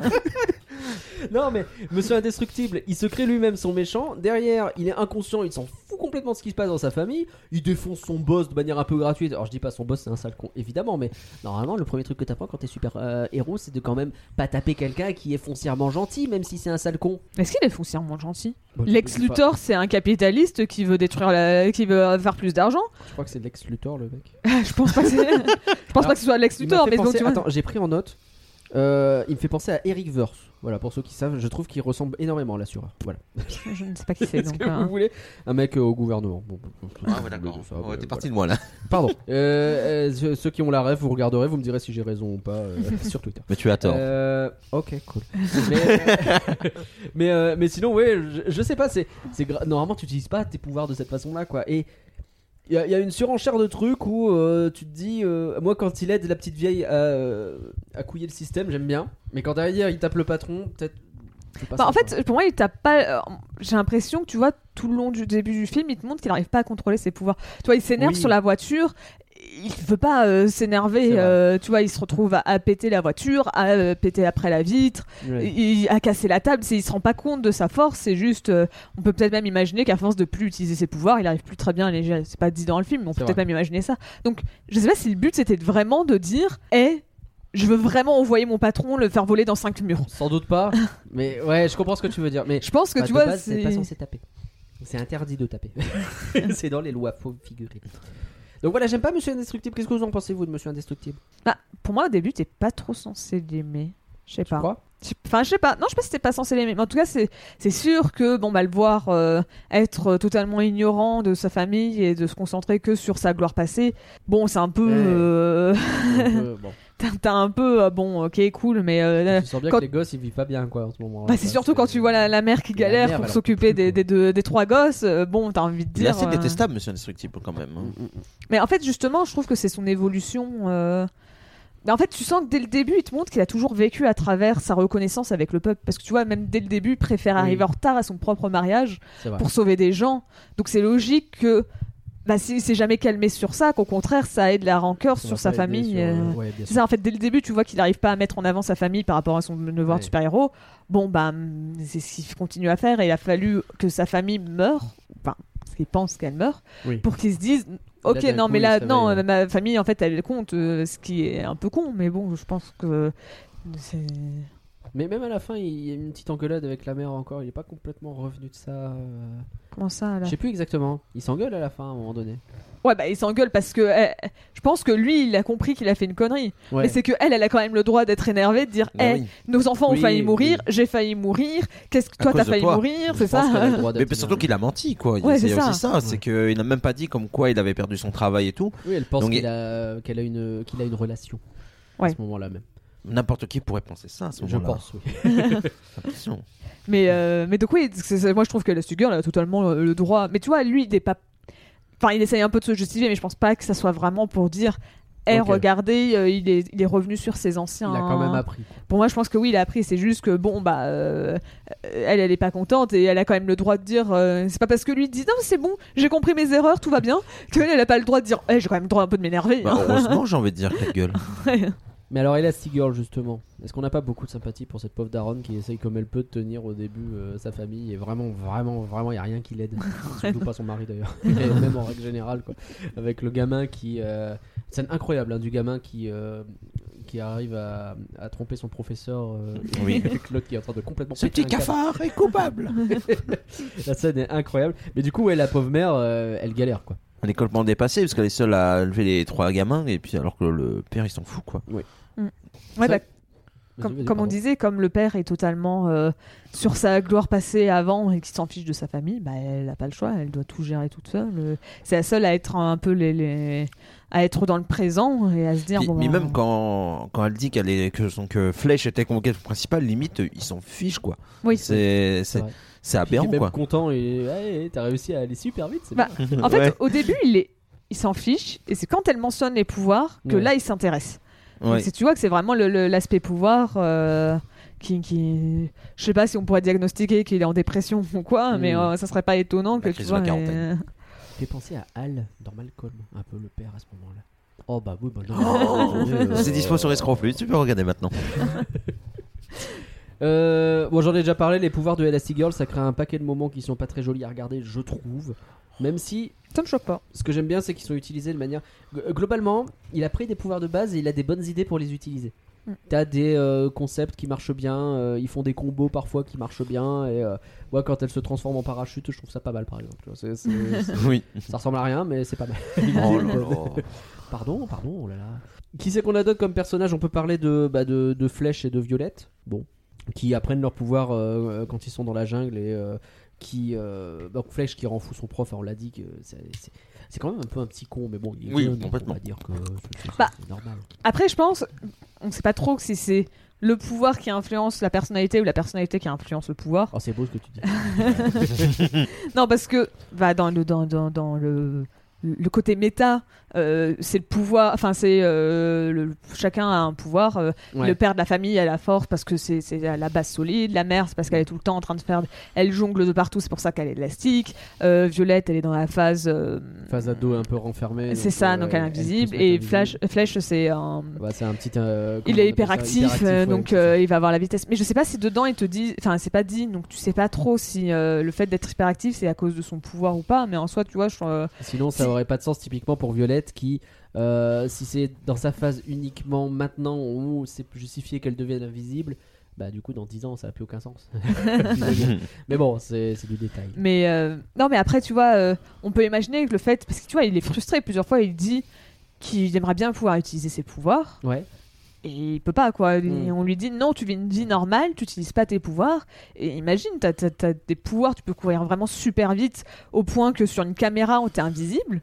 Et euh, enfin presque invisible, donc Ouais. il y a juste un très léger mouvement et tu peux pas l'utiliser, tu peux rien faire avec, c'est Ouais, tu peux ouf. pas. C'est ouf parce que en plus, enfin, ça a besoin de se dépenser un gosse. Bah oui. Lui, vraiment, il peut pas faire de sport alors qu'il a a priori beaucoup besoin de se dépenser. Ouais. C'est, je comprends qu'ils sont en train d'exploser le gosse. hein. C'est très compliqué. hein.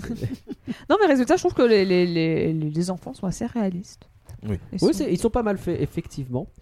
Euh, Violette, alors, euh, bon, vraiment la- la- l'ado des années 2000 avec euh, gothique, avec sa- son œil toujours caché derrière sa mèche, etc. On est dans le cliché, un peu. Mais c'était dans son euh, époque. euh. Ouais, je- pour moi, c'est elle est ni gothique. Parce que euh, c'est pas parce qu'elle a des vêtements sombres qu'elle est gothique. Elle est gothique, ok? Non. Parce que, bah, genre vraiment, elle a juste un pull violet et. euh, Enfin, non, bleu foncé, pardon, et elle est gothique, bon. Oui, non, mais Et, euh, et même je- la mèche. Même la mèche, pour moi, c'est pas un côté. Elle n'utilise pas sa mèche en mode. Euh, émo euh, comme on avait un peu dans les ados des années 2010 où tout le- t'avais un truc souvent sur une blague qui dit que tout le monde avait la même coupe de cheveux dans les années où c'était un truc avec une mèche et euh, il y a une image qui est sur internet je sais pas si je la retrouverai euh, d'ici le podcast mais euh, enfin d'ici euh, la sortie du podcast mais qui me fait vraiment rire où tu vois qu'il colle justement cette coupe cette coupe de cheveux avec la mèche euh, sur plein de personnages des dessins enfin des, des films d'animation euh, des années 2010 Mm. mais tu vois, pour moi, c'est pas un côté émo. Pour moi, justement, cette mèche, tu vois, à la fin du film, elle l'enlève. Elle, elle dit tiens, tu- on, on voit tes yeux. C'est parce qu'en fait, elle est vraiment timide et tellement renfermée sur elle Ouais. qu'elle utilise sa mèche pour encore plus se cacher. C'est tu vois, elle est vraiment jusqu'au bout comme ça. euh, cachée, euh, euh, elle essaye de trouver tout ce qu'elle peut pour pour pour se. Ouais, Et donc ouais. c'est pour ça qu'à la fin du film, quand elle a pris plus confiance en elle, parce que bah, elle s'est la ses pouvoirs et tout, elle retire la mèche et euh, Mais C'est pour ça que je trouve ça un peu facile, mais en même temps ça marche bien, donc ça- je suis pas choqué. en. Bah, en fait pour moi c'est ouais c'est c'est c'est- enfin facile non pour moi c'est juste une évolution du personnage. oui, ça marche bien, ça marche bien. Que- Mais oui. Il va s'arrêter sur tous les petits détails. hein. Ouais. Ouais, c'est tous, incroyable. Un par un. Non, par contre, j'aime. euh, Enfin, j'aime. Euh, je trouve le film très réussi au niveau de, de l'engueulade des parents, justement. Ce truc où euh, ça part des fois de petits détails et puis ça peut monter assez vite, et puis il y a les gosses qui seront là, donc finalement on reprend peut-être un Oui. truc un peu plus normal, mais tu sens par des petits gestes, des petits trucs que non, c'est pas du tout fini, le conflit il est toujours là et qu'il est euh, germé, et puis petit à petit ça va mieux. Je, je trouve que la relation entre les parents, pour le coup, c'est le truc le plus intéressant du film. Bah comme Brad Bird et, et, et- et papa. Ouais. Parce qu'il a peut-être pas vécu déjà ces scènes et il a utilisé son expérience. Je dis pas. Enfin, de toute façon, ils ont pas divorcé, hein, donc. euh, Sa ça- femme, il y a sa femme qui a vu le film et qui a fait Oh ouais, je vois ce que tu essayes de faire là. Bah, je...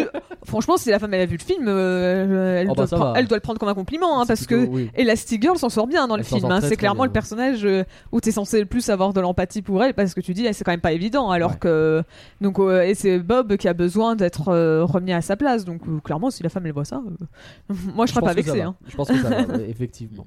Ils sont même remariés juste derrière. Sur le reste du scénario, qu'est-ce que j'ai? Bon, Edna Mode, elle est incroyable, hein, qui est jouée par Amanda Lidre en VF. Mm. Et, euh, tu reconnais bien sa voix d'ailleurs. Mm.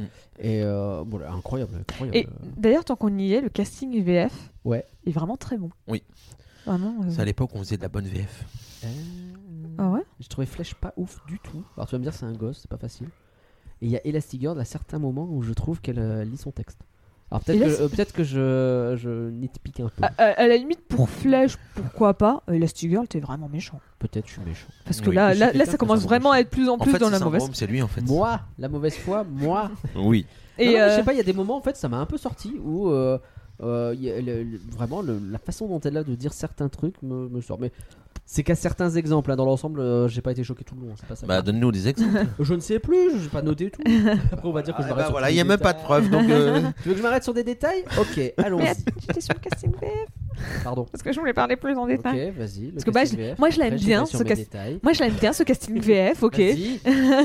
Et euh, bah, surtout, après, c'est- je sais pas si c'est vraiment la place de dire ça, mais c'est que bah, malheureusement, quand tu regardes Les Indestructibles 2, Ouais. t'as Elastigirl, c'est la seule qui est restée. C'est vrai Mm. Ah oui, c'est nul. Parce que euh, malheureusement, euh, Marc Alphos, donc euh, c'est le, le doubleur de, de, de, de, de, bah, de Monsieur Indestructible, est mort. Euh, Mhm. Il a dû mourir quelque part en fin 2010, enfin début 2010, quelque chose comme, fin des années 2010. encore le plus Ouais, choquant quelque dans le comme 2, ça. c'est la voix de Monsieur Indestructible. C'est là où c'est le plus choquant, je trouve. Ouais, qui après, dans le 2, il est doublé par Gérard Lavin. Euh, euh, euh, Gérard Lanvin, pardon. Lavin.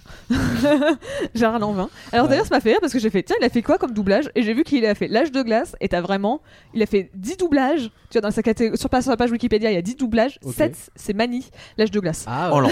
Ah, et c'est vraiment, ah, tu bah, vois, écoute. Mani, Mani, Mani, Oui. un pingouin, Mani, Mani. il me semble qu'il y a vraiment un truc genre un pingouin ou un, un personnage qui n'est pas nommé et ça m'a fait rire d'avoir vraiment la liste comme ça. Et euh, mais donc t'as ça, t'as Laurie- c'était Laurie qui faisait la voix de Violette Ok. et euh, Laurie Euh, c'est euh, c'est- alors c'est pas parce que j'ai écouté ses chansons quand j'avais euh, quand Mm. j'étais petite parce que j'avais là je faisais comme ma sœur et donc j'écoutais les sûr. chansons de Laurie mais, euh, mais en vrai elle fait du bon boulot Laurie hein, que ça soit Mhm. sur Violette ou par la suite après sur les Fées Clochettes parce que c'est elle qui fait la voix C'est des, elle Fées Clochettes dans les films Fées. Clochettes. J'en ai vu C'est- aucun.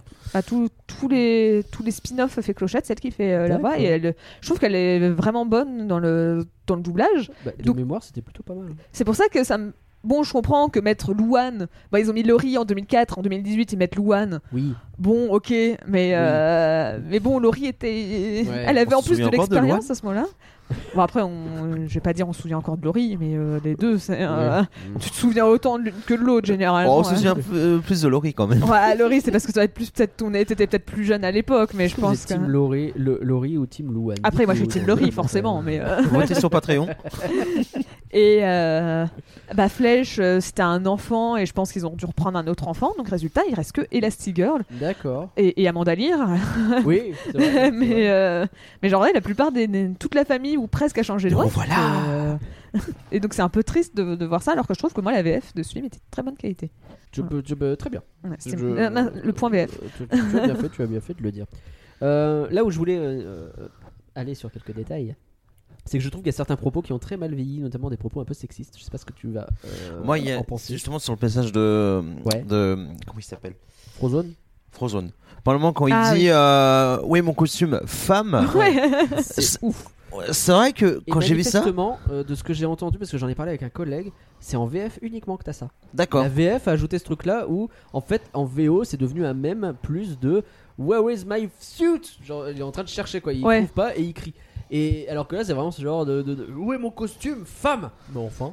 C'est vrai que euh, ça m'a ça m'a choqué en le voyant hier. C'est euh, vrai que m'a maintenant choqué. que tu le dis, je, je connais le même en anglais et effectivement ils disent pas woman ou un Non. truc comme ça. Donc c'est Non, vrai que y a pas de. Est-ce que ça collait pas assez? Il fallait qu'ils rajoutent quelque chose, ils ont Oh, bah, fait si faire ça, euh, je préfère que ça collait pas. Et en fait, dès le début du film, il fait une remarque un peu sexiste aussi. Euh, sur euh, les super bombes. Je, sais, je l'ai plus noté exactement. Oui, oui. euh, un truc un peu euh, bon. Ah, faut que celle-là, tu sois elle une extra extra bombe. euh, C'est Ah oui, si ça dit quelque Oui, c'est effectivement. C'est encore euh, Frozone en plus. Frozone, ouais, effectivement. C'est vrai que cette blague aussi, enfin cette blague, ce, ce passage m'a un peu surpris, C'est choqué, on va dire. étonnant, hein. Et le dernier que j'ai vu, je crois que c'est euh, euh, Monsieur Indestructible qui le dit. C'est euh, t'as raison, on apprend des tas de choses sur une femme à partir du contenu de son sac. Non, enfin. Mais c'est un peu vrai, non? Allez, boum Le débat Je plaisante. est lancé, euh, bien sûr, je- en deuxième partie de soirée. Bah, après, en vrai, t'apprends pas mal de choses. Hein, c'est une... pourquoi une femme Mais imagine, Bah, imagine les ça, hommes qui auraient. ça. Mais c'est ça, c'est que t'apprends sur- imagine, eh, si les hommes auraient leur propre sac à main, on Bah, c'est apprendra ça. des choses dire que aussi. mon sac à dos, t'apprends des trucs. Hein, t'as- Bah déjà, si les Bah, hommes voilà. avaient leur propre sac à main, ils ne donneraient pas tout le temps le putain de téléphone, euh, les porte-monnaie à chaque fois pour dire tiens, j'ai plus de place dans les poches, voilà. Ça sent le vécu, ça. Quand je fais tout à 10. mais euh... ah non, mais oui, non, mais ça c'est c'est vrai que c'est rajouter le- la notion de femme. C'est vrai que tu apprends ça autant pour un homme que pour une femme, euh, le le sac à main quoi. Bah, moi, t'as un énorme. Disons que c'est plus euh, maladroit, quoi. C'est- C'est un peu maladroit. Mais disons que le cumul de tout ça fait que. je- Ah, quand même, ça va pas très bien vieilli tout ça. tout Bah, ça. Non, Ça, là-dessus, je, peux- je te l'accorde. Cette là-dessus. partie a mal vieilli, mais comme toute la partie avec Elastigirl, je trouve est plus est plus important C'est vrai. Que et au final ça c'est assez. euh, Et c'est d'autant plus vrai, alors là c'est, on n'en parlera pas maintenant, mais dans le 2, où pour le coup Oui. elle devient vraiment l'héroïne euh, principale, là il n'y a plus de doute possible. Quoi. Mais donc tu vois là, parce que dans le, dans le 1, bah, tu- comme je dis, t'es censé un peu sympathiser avec euh, Elastigirl, de voir Ouais. qu'elle est obligée de tout faire tout seul, pendant que Bob, il, il, il s'en va vivre sa meilleure vie, et il laisse sa femme tout seul, toute seule à la maison à s'occuper euh, des trucs, elle, il le tient pas au courant, il lui ment. Ouais. T'es censé sympathiser avec Ouais, non, mais Elastigirl. Donc pour moi, je pense que il y a forcément il y a des choses qui sont Bah, je pense qu'elle est un peu enfermée dans son rôle de femme, entre guillemets. Ouais. Effectivement, elle s'occupe des gosses, effectivement c'est lui qui part, effectivement, machin. Mais, Ouais, mais après, elle, elle, est stylée quoi. elle s'occupe des gosses. Parce que bah, déjà, si, euh, si euh, elle le faisait pas, il y a personne qui s'occupe des gosses. Tout à fait. bon. Et, euh, et je pense que c'est pour montrer qu'elle vit dans le présent. Après, oui, bon, c'est aussi parce que c'est un, euh, une certaine vision. hein, mais Ouais. c'est aussi bah, pour montrer qu'elle, elle vit dans le présent et qu'elle a f- fini sa vie. euh, Mais parce que tu vois, quand elle, euh, elle reprend de l'activité, elle reprend tout de suite de l'activité en étant très badass. Il n'y a pas un instant où elle est un Et- peu. rou- Là où Bob était un peu rouillé, elle, elle l'est pas du tout. Et presque, je la trouve. euh, parce que Bob, bon, il est, fort. Bon, c'est un peu basique comme pouvoir en réalité. Quand elle est euh, dans son avion, en train de gérer les gosses à l'arrière qui sont en train de paniquer, et qu'elle arrive à faire des trucs de ouf avec l'avion, etc., en, en- en pilotant, en allongeant son Ouais. bras et en faisant des trucs, eh, c'est stylé. Quand même, c'est stylé. Et donc, forcément, je pense que le film est maladroit, mais qu'après le propos de base, tu vois, ça se résume pas Non, non, à, clairement à- pas. à ces, ces blagues qui sont juste euh, plus Clairement drôles aujourd'hui. C'est dommage que le pauvre Frozen ce soit lui qui récupère les trucs un peu, euh, surtout en VF. hein, Bah, c'est ça, surtout si c'est la tout, euh, VF, ouais, hein. c'est- c'est un peu dommage. Parce que par contre, la scène où euh, Frozen il fait Je ne fais que prendre un De- peu d'eau. J'adore, moi. trop bien. trop, trop bien. Euh, bon, on a fait un peu le tour du scénario. Ils, te font une liste des super-héros qui sont tous morts. Euh, c'est pas, pas gay comme. euh, c'est fait sous la forme de blague, mais il y a quand même beaucoup de décédés dans ce film. hein. Ah, je sais pas si. C'est vraiment censé être sous forme de blague parce que le- la musique et la réaction de Bob, euh, t'es pas censé en train de dire trop drôle. Alors non, euh, il y a deux trucs différents en fait, mais t'as raison. Ah oui, pardon, toi tu parles le du montage d'Edna, pardon. T'as le montage oui. d'Edna avec les caps, Ah et oui. t'as le montage de Syndrome où il a buté tout le monde. Ouais. Euh, mine de rien, euh, quand tu cumules, ça commence à faire du monde. Quoi. Oui. il y en a pas mal qui se passent. Bah je me même. suis amusé euh, à faire pause pour regarder les, les descriptions des pouvoirs des Ouais. gens qui étaient décédés. J'ai pas vu de dinguerie, j'ai pas vu de trucs hyper rigolos, mais il y avait de l'imagination. Tu sais, je m'attendais à trouver des petites blagues cachées, des choses comme ça, non. Mais euh, il y en a qui euh, balancent des ondes sismiques ou des trucs comme ça, et en vrai, c'est euh, stylé. ouais, je pense que l'idée c'était, comme c'est une scène sérieuse, mettre euh, un truc du style euh, il peut se transformer en poulet, ça allait un peu gâcher l'attention de Euh, la il scène. m'aurait mis un faux Spider-Man euh, qui s'appelle euh, Peter Porker euh, ou je sais pas trop quoi. Ouais, mais aurait justement. C'est Oui. c'est rigolo, mais c'est pas le but de la scène. C'est pas à la limite, c'était pour la scène du montage où tu pouvais faire des, des, blagues, mais pas au moment où c'est censé être. Enfin, il y a plein de y a une tension énorme et tout. C'est vrai, bah surtout quand t'annonces des gens décédés. quoi. Mm. Euh, je sais pas si vous avez d'autres trucs, moi j'ai deux petits détails encore à aborder. Allez, vas-y, vas-y, continue. Bah, moi, avant. Je euh, fais chauffer le barbecue, moi- hein, vous inquiétez pas. enfin, pour moi, il y a un gros détail qu'on a toujours pas parlé, et je trouve ça presque une honte qu'on en ait toujours pas parlé à ce moment-là. C'est la musique du film. Mais j'allais y Ah. venir. Ça fait partie des deux détails, tout à fait. Comment ça, de détail? Non mais est Oui, bien, elle est bien la Non, musique. elle est très bien la musique. Non mais j'aime la- beaucoup la musique. la musique j'aime est incroyable, c'est- très très épique et elle est très très que bien. ça soit le thème principal euh, pendant le montage justement où, euh, où il se commence à se remettre en forme et tout. euh, les, les- j'ai- j'aime énormément les musiques du film. C'est euh, Michael euh, Giacchino qui a fait la, la- la bande son. Il est très bien. Et il est- en fait, il a, à la base, il voulait avoir euh, le, le compositeur euh, des James Bond de l'époque. Oh, ça aurait été bien ça. Et euh, il, visiblement, il a fait des premières bandes démos, mais Ok. euh, c'est Ça a pas pas collé. passé. Je sais pas pourquoi, parce qu'ils ont dit qu'ils ont fait des bandes démos, mais je, il me semble que c'est lui qui s'est retiré du projet. Ah d'accord. Alors je sais pas, est-ce qu'ils lui ont demandé des bandes démos, ils ont dit non c'est pas ça, il a dit euh, oh c'est ça ou rien et euh, Ou juste il a plus le temps. ouais euh, je sais pas. euh, ok. après- mais en tout cas à la base il lui avait demandé à lui et bah Non, là, c'est il- très bien. ça s'est pas fait et euh, bah ils ont ils ont euh, demandé à Michael Giacchino qui a fait et euh, il a fait un boulot euh, incroyable Comme sur toujours, le hein, film. c'est c'est rare de trouver. Bah, du mauvais Sauf quand il est sur Marvel. Allez boum. Bah même euh, c'est pas lui qui a il a fait quoi pour Marvel? C'est pas lui qui a fait les Doctor Strange? Euh, et puis il a fait aussi euh, Poubelle Home récemment. Pardon? Vous pouvez quoi Poubelle Home. C'est quoi? Euh, Bah No Way Home. Ah non, Ah.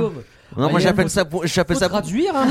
Ouais, moi j'appelle ça Poubelle Home parce que c'est merde. D'accord. Ah oui non j'aime pas du tout le film non plus. Mais, mais, euh, ouais bon enfin, après il a pas. Je pense pas qu'il ait fait un travail euh, Ouais, voilà, mais très long sur C'est c'est gros problème euh, de chez Mais Marvel. hein. C'est Ouais. les musiques sont très lambda. Le- en général. Mais tu vois justement celle de Strange.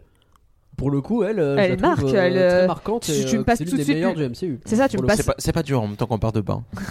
tu, tu me passes l'une des mu- parce qu'on dit souvent qu'on peut pas reconnaître les musiques Marvel effectivement euh, tu- je fais difficilement la différence entre la musique d'un Captain America euh, 1 et d'un Thor 2 mais euh, Oui. mais euh, mais tu vois Doctor Strange c'est l'un des rares et je trouve que Oui, puis c'est même vrai, je suis Michael d'accord. Giacchino il a fait plein d'autres boulots après par la suite chez Pixar toujours avec Brad Bird sur Ratatouille ou vraiment la, Fantastic Bleu 2 la- aussi. la- euh. la Ratatouille euh, l'une des meilleures BO Pixar et pourtant Pixar je trouve qu'ils ont des très bonnes BO euh, Oui. C'est ça, les, euh, moi je pensais justement que les Destructibles c'est peut-être l'une des BO qui est le plus restée des Pixar. Mais c'est peut-être parce qu'on l'a beaucoup eu dans le parc Walt Disney Studio à beaucoup de moments et que du coup je la connais très bien. A- Après, elle est aussi souvent utilisée. bah, elle est assez punchy. euh, Elle est épique quoi. ouais. C'est ça, t'as pas si souvent des, euh, des soundtracks épiques dans des Pixar. Donc Mm. euh, Oui, c'est vrai. donc c'est peut-être pour ça. Et alors une question que je pose, est-ce qu'on peut vraiment manger à côté d'un rideau de lave? Parce que ils se font une bouffe avec une grande table, il y a un rideau de lave qui coule à côté. Et autant moi ça me ferait kiffer parce que j'aime bien avoir chaud, autant j'ai l'impression qu'ils le vivent de manière très très sereine, un peu trop, parce qu'à mon avis il doit faire très chaud. Ce sont des Américains, donc euh, le, le- ça se trouve, ils se mettent la clim à 16 degrés, ils ont la, la, la- le truc de lave à côté. euh. Ils sont pas très écolos. Hein. Ouais. C'est un arc-en-ciel entre. Mais, euh, ça marche pas comme ça les arcs-en-ciel. Je suis très bon en physique. comme vous. Moi, j'aurais peut-être pu dire à la limite plus de la condensation, La condensation, quelque chose comme Peut-être ça. que c'est de la fausse lave, qui sait, on Écoute, sait pas. euh, voilà. Bah, en fait, je, je sais pas, si on sait si c'est de la fausse lave ou pas, parce que à la base, ils voulaient quand même utiliser une tête de Pâques. La, la statue de, de, Oui. de tête de Pâques pour forcer la lave. hein. Je me suis, quand, C'est à chaque fois, je me suis toujours dit, mais si la lave s'était pas ouvert à ce moment-là, Mm. comment il aurait fait? Parce que vraiment, ça me fascine de me dire comment il serait passé. Mais Oui. euh, et donc, ça se trouve, euh, le résultat, à chaque fois quand je vois ça, je me demande tout le temps si c'est de la vraie lave ou pas? Ça se trouve, c'est un euh, écran. hein. Je pense pas que c'est un écran parce qu'il court quand même très vite, Mais mais. la sauce tomate brillante. Puis bon, quand de toute façon t'as un truc qui permet d'ouvrir et de fermer un, ton mur de lave, je pense que t'as les technologies pour faire en sorte qu'il fait pas si chaud que ça. J'imagine. Ouais, pas. On va un peu loin, je pense. Là. Bizarre. Est-ce que vous avez d'autres choses à dire sur les indestructibles? Que c'est génial. Oui, mais. Est-ce qu'on a des critiques pour le film? Oui, on en a plein. forcément. Des milliers. Alors, euh, ton avis n'est pas la celui de la majorité, hein, je, te, Il paraît. je te préviens tout de suite. Ouais, je sais pas, 75% pour le public. hein. Ouais, mais en France, Oui, on plus Rotten. Tomato, hein, c'est pas un titre de qualité, hein, je suis désolé. hein. Après, là, c'était les spectateurs, c'était pas là forcément. euh, Généralement, les spectateurs, ça a tendance à représenter peut-être plus la moyenne que les critiques. Ouais, Parce qu'en ça- fait, t'as plus de notes, donc forcément, euh, Ouais. quand t'as 25 000 avis, euh, C'est normalement plus représentatif, sauf euh, Review Bombing, mais je pense pas que. ouais, toujours un film de 2004. euh. Je pense pas.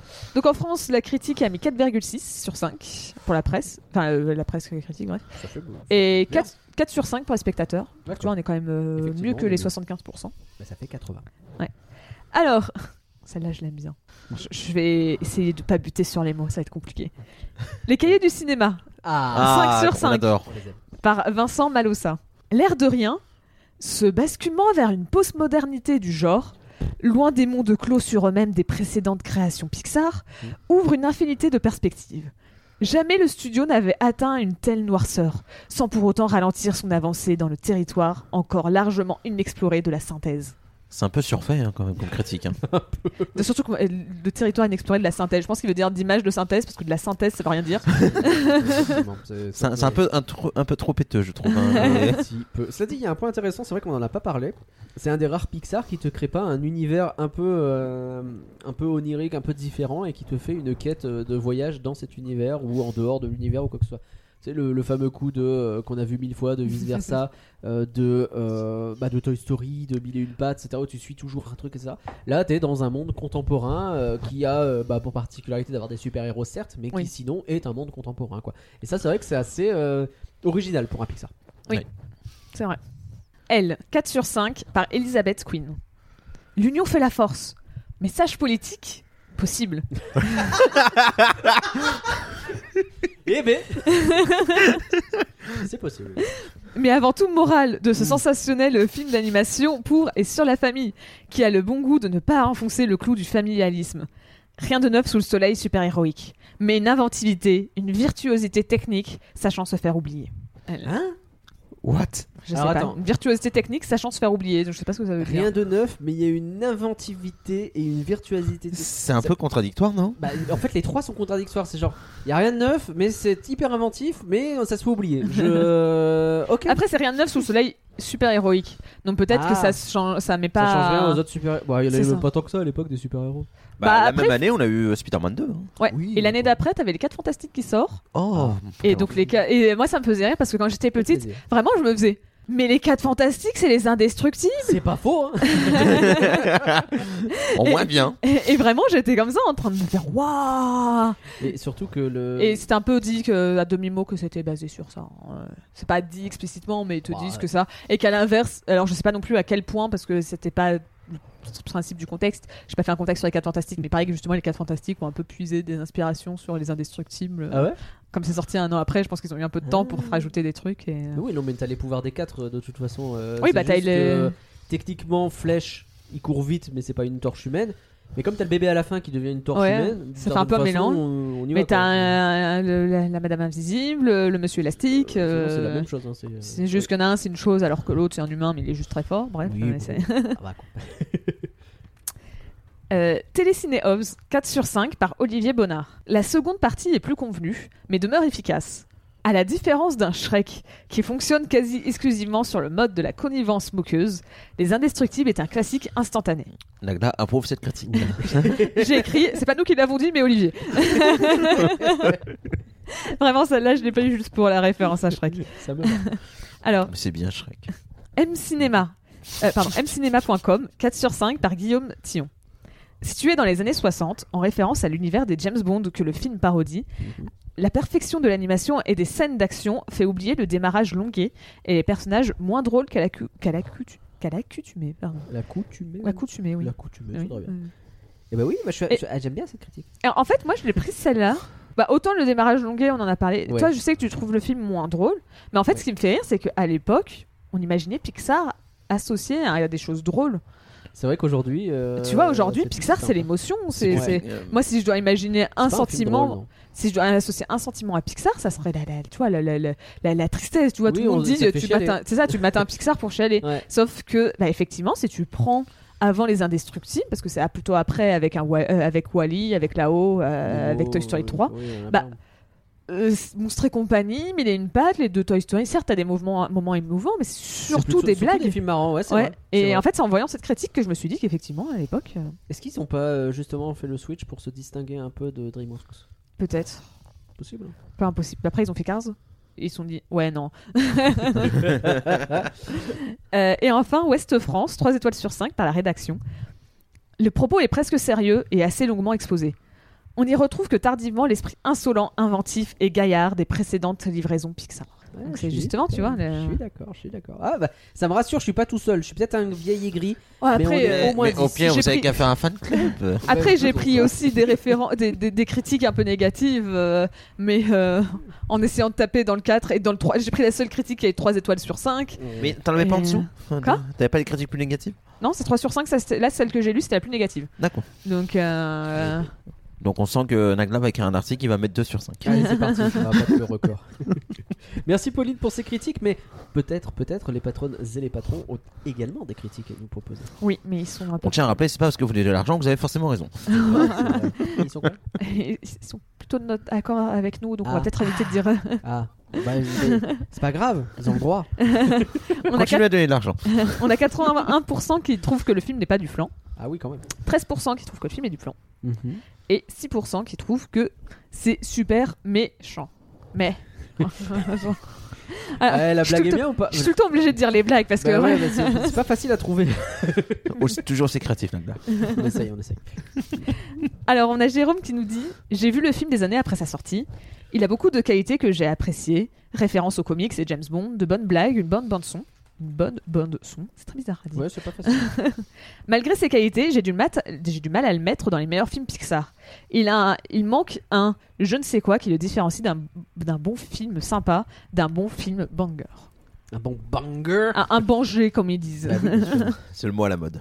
ok. Donc, ouais, bon, pour lui, c'est pas du flan, mais c'est pas non plus. Ouais, bah c'est, je- c'est probablement l'un des euh, ceux qui ont voté mais. Peut-être. Méchant. Ou peut-être euh, c'est pas du flan, parce qu'elle dit juste que c'est pas, c'est pas le. C'est pas le top, mais C'est ça, ça, ça un reste bon un bon Pixar. hein. Euh, on a Rob qui nous dit malgré un, ventre, un petit ventre mou au milieu du film, Mm. ça reste un des Pixar que j'apprécie le plus.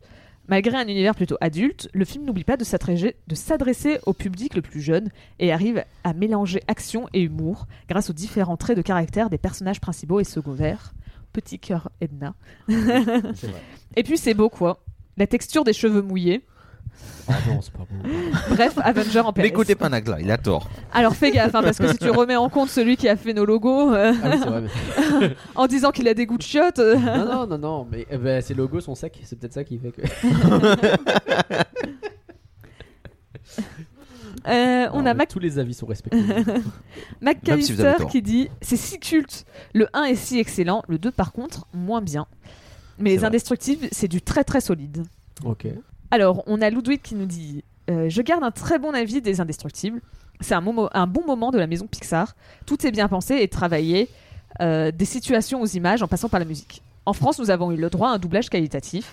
Ou d'ailleurs, il nous dit Team Edna. Et merci Amanda pour ce doublage dingue. Merci Amanda. Euh, près de 20 ans après sa sortie, les personnages restent populaires, c'est vrai. Il n'y a qu'à euh, voir la- le photocall d'il y a quelques années euh, de Walt Disney Studios. C'est vrai. Donc, euh, c'est le, le fait de faire des photos avec des personnages. Tout à fait. Euh, toujours très populaire. Contrairement à beaucoup, j'aime beaucoup le, second opus. J'ai bien envie de le revoir, moi, du coup, le second. Pour euh, voir un peu. euh, Moi, j'avoue que quand je l'ai vu à la sortie, j'ai fait il est bien. Oui, genre, je suis d'accord. euh, Mais plus je le vois, plus je le vois à la baisse, moi. Ah ouais Ouais. Parce que je l'ai trouvé très oubliable et justement, du coup, je m'en souviens pas bien. Bah, moi, franchement, euh, j'ai j'ai essayé de le dire à ma mère ce que c'était Hmm. le film. J'ai fait. pff, une histoire de, de- de- il contrôle les gens avec. euh, Ouais. euh, c'est c'est pas. Alors, c'est pas le. Alors, désolé, on va spoiler le 2. Euh, il est sorti il y a 5 ans. Mhm. C'est pas le frère, mais je on pense que c'est le frère, mais en fait, c'est la sœur, la méchante, et c'est la plot Ouais, twist. ouais. Et, et elle utilise des lunettes pour hypnotiser des super-héros. Oh là là, et voilà, c'est tout ce que je me rappelle du film. Ça se finit dans un bateau, genre. Ouais, et euh, c'est les enfants qui essayent justement d'aider leurs parents. Mais euh, vraiment, je... pourquoi elle est méchante Je me rappelle plus. il me semble que c'est parce qu'ils n'ont pas aidé son père qui a été attaqué Je par. crois que c'est ça. Je me rappelle même plus pour te dire. Il me semble que c'est le, le Alors, père. je l'ai était revu il y a moins d'un an. Bref. Euh, Karine nous dit J'ai vu le film à sa sortie et plusieurs fois depuis. Pas dans mes meilleurs Pixar, mais j'ai beaucoup aimé cet univers super-héroïque et l'animation à l'époque. Pas revu depuis un moment. PS. Pas de cap. Pas de cap, jamais de cap. Euh, enfin, Florian dit euh, Je me souvenais plus tellement des Indestructibles, et après l'avoir revu, ce n'est pas vraiment du flan. Il a certes vieilli au niveau de la 3D. Euh, et cela passe moins bien qu'un Toy Story 2, pourtant sorti avant. Peut-être une question d'univers et de design. Après Toy Story 2, je trouve qu'il a bien vieilli, effectivement. Oui. euh. Euh, cependant, une fois les premières minutes passées, ce défaut est oublié et le film passe à toute vitesse. La, euh, la famille, aussi improbable soit-elle, est crédible et les personnages tous hauts en couleur. Mention spéciale à la VF qui est vraiment de qualité. Le point négatif du film est l'absence d'une musique ou chanson forte. C'est peut-être pour ça que je me souvenais pas plus que ça du film.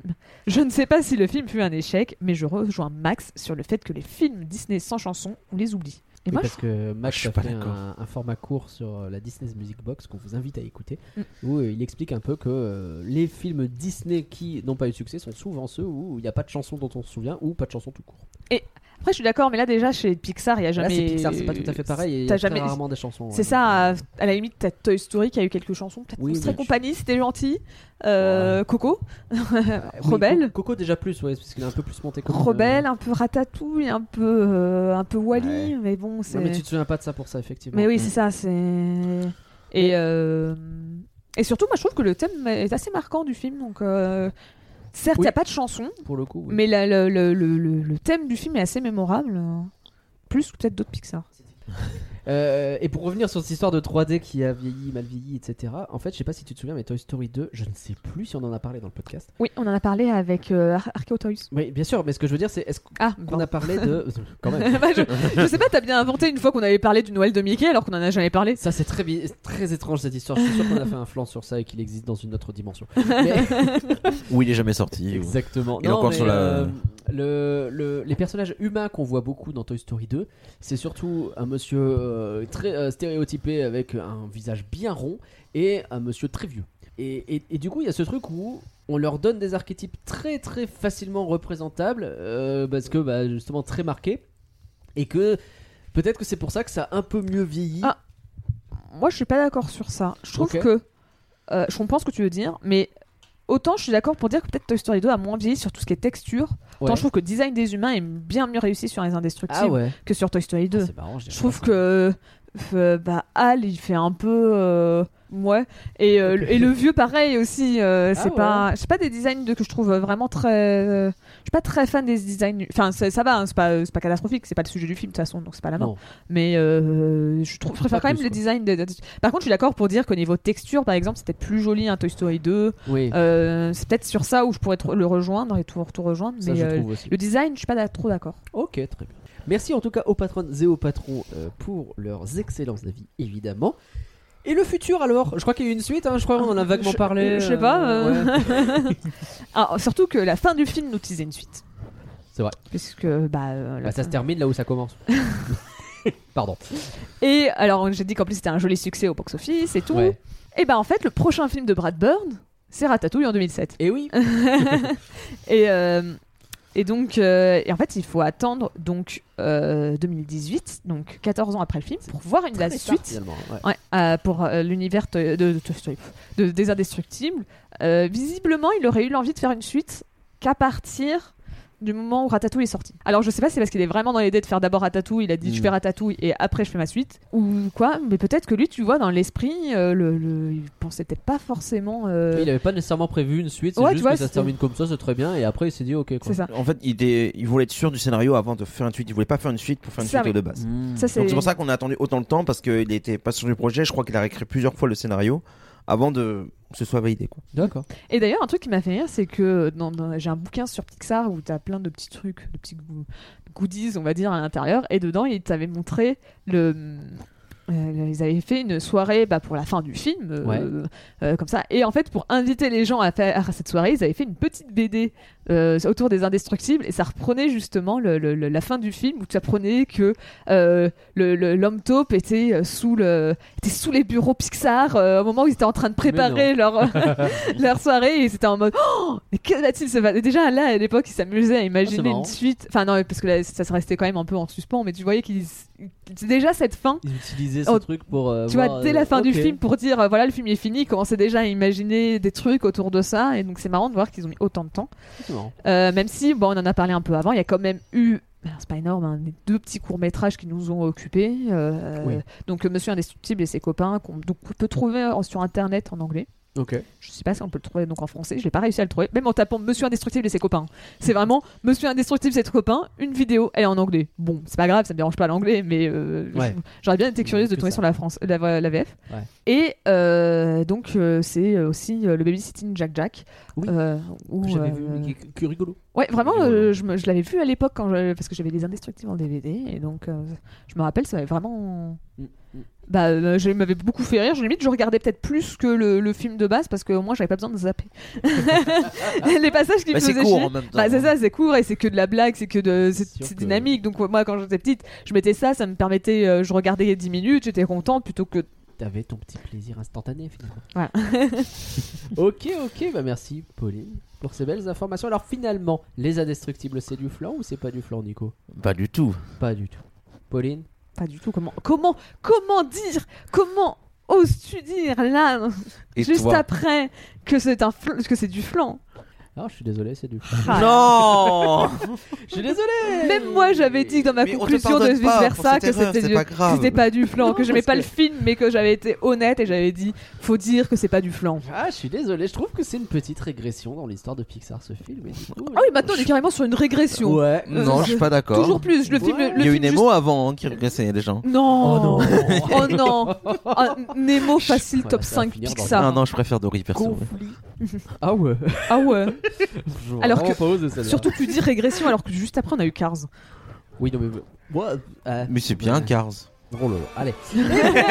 Chers auditeurs, les indestructibles, c'est du flan ou c'est pas du flan Euh, Et suis-je une mauvaise personne? Venez nous le dire sur Twitter @folanimé ou sur Instagram flan folanimé. Et on peut continuer bien sûr la discussion ensemble sur discord.folanimé.com. Merci Nico de nous avoir accompagnés. C'était un réel Bah, plaisir. merci pour l'accueil en tout cas. Ah bah, quand tu veux. Où peut-on te retrouver? Eh ben, sur ma chaîne YouTube euh, Nico Ciné, donc N-I-C euh, euh, espace, pardon, O apostrophe ciné, donc C-I-N-E. Et puis, Le lien de toute façon sera dans la description. Oui, on mettra ça. euh, et si j'oublie, dites-le moi, comme ça je le mettrai. Normalement, j'oublie pas. Comme Merci ça, comme ça, ça vous permet de voir s'il est dans la description. Eh, on a là, pensé à là, tout. Là, là, ils sont en train de checker et dire Ah, il a oublié ce petit bat. Merci Pauline pour ton beau travail. Bah, de rien, j'espère que le contexte n'est pas trop long. Non, bon, Non. trouvé, ouais, bon, c'était bien quoi. Merci aux patrons en tout cas pour leur soutien. Visitez bien sûr elabette.com pour nous soutenir ou pour découvrir les autres productions du label, genre rien que d'y penser ou on en a parlé, la Disney's Music Box. Euh, là, le prochain flanc pardon sera sur, euh, je sais pas, Euh, on va sans doute faire un sondage Patreon. Ça fait. Euh, On avait vraiment un planning prévu depuis mars jusqu'à juin, Juillet, ouais. voire même début juillet, où on savait tous nos films et on a un trou. On a un trou, mais parce qu'on voulait faire un sondage Patreon, il y en a pas beaucoup, il- ça fait longtemps qu'on va en faire un. Il faut qu'on réfléchisse à lequel. Ouais, on n'a pas encore trouvé Euh, même de sujet parce que des fois on se met des sondages Patreon en, en avance en, En se disant tiens on a de ça comme idée, c'est pas le moment de le mettre. Et on... sur le printemps, on l'a déjà fait l'an dernier. euh, Ouais, et puis on avait déjà galéré, il me semble, hein, sur le printemps pour trouver des. C'est vrai, je sais pas. On va réfléchir. N'hésitez pas en tout cas à partager ce flanc, car un flanc partagé, eh ben, c'est un flanc qui n'a pas de syndrome de l'imposteur. Wow. Euh, Donc est- t'es en train de dire que tous les flancs que tu partages pas, ils ont un petit syndrome de l'imposteur. Ouais, de ouf. Oh les pauvres. Partagez-les, merde. Allez, bye tout le monde Bye. Bye bye.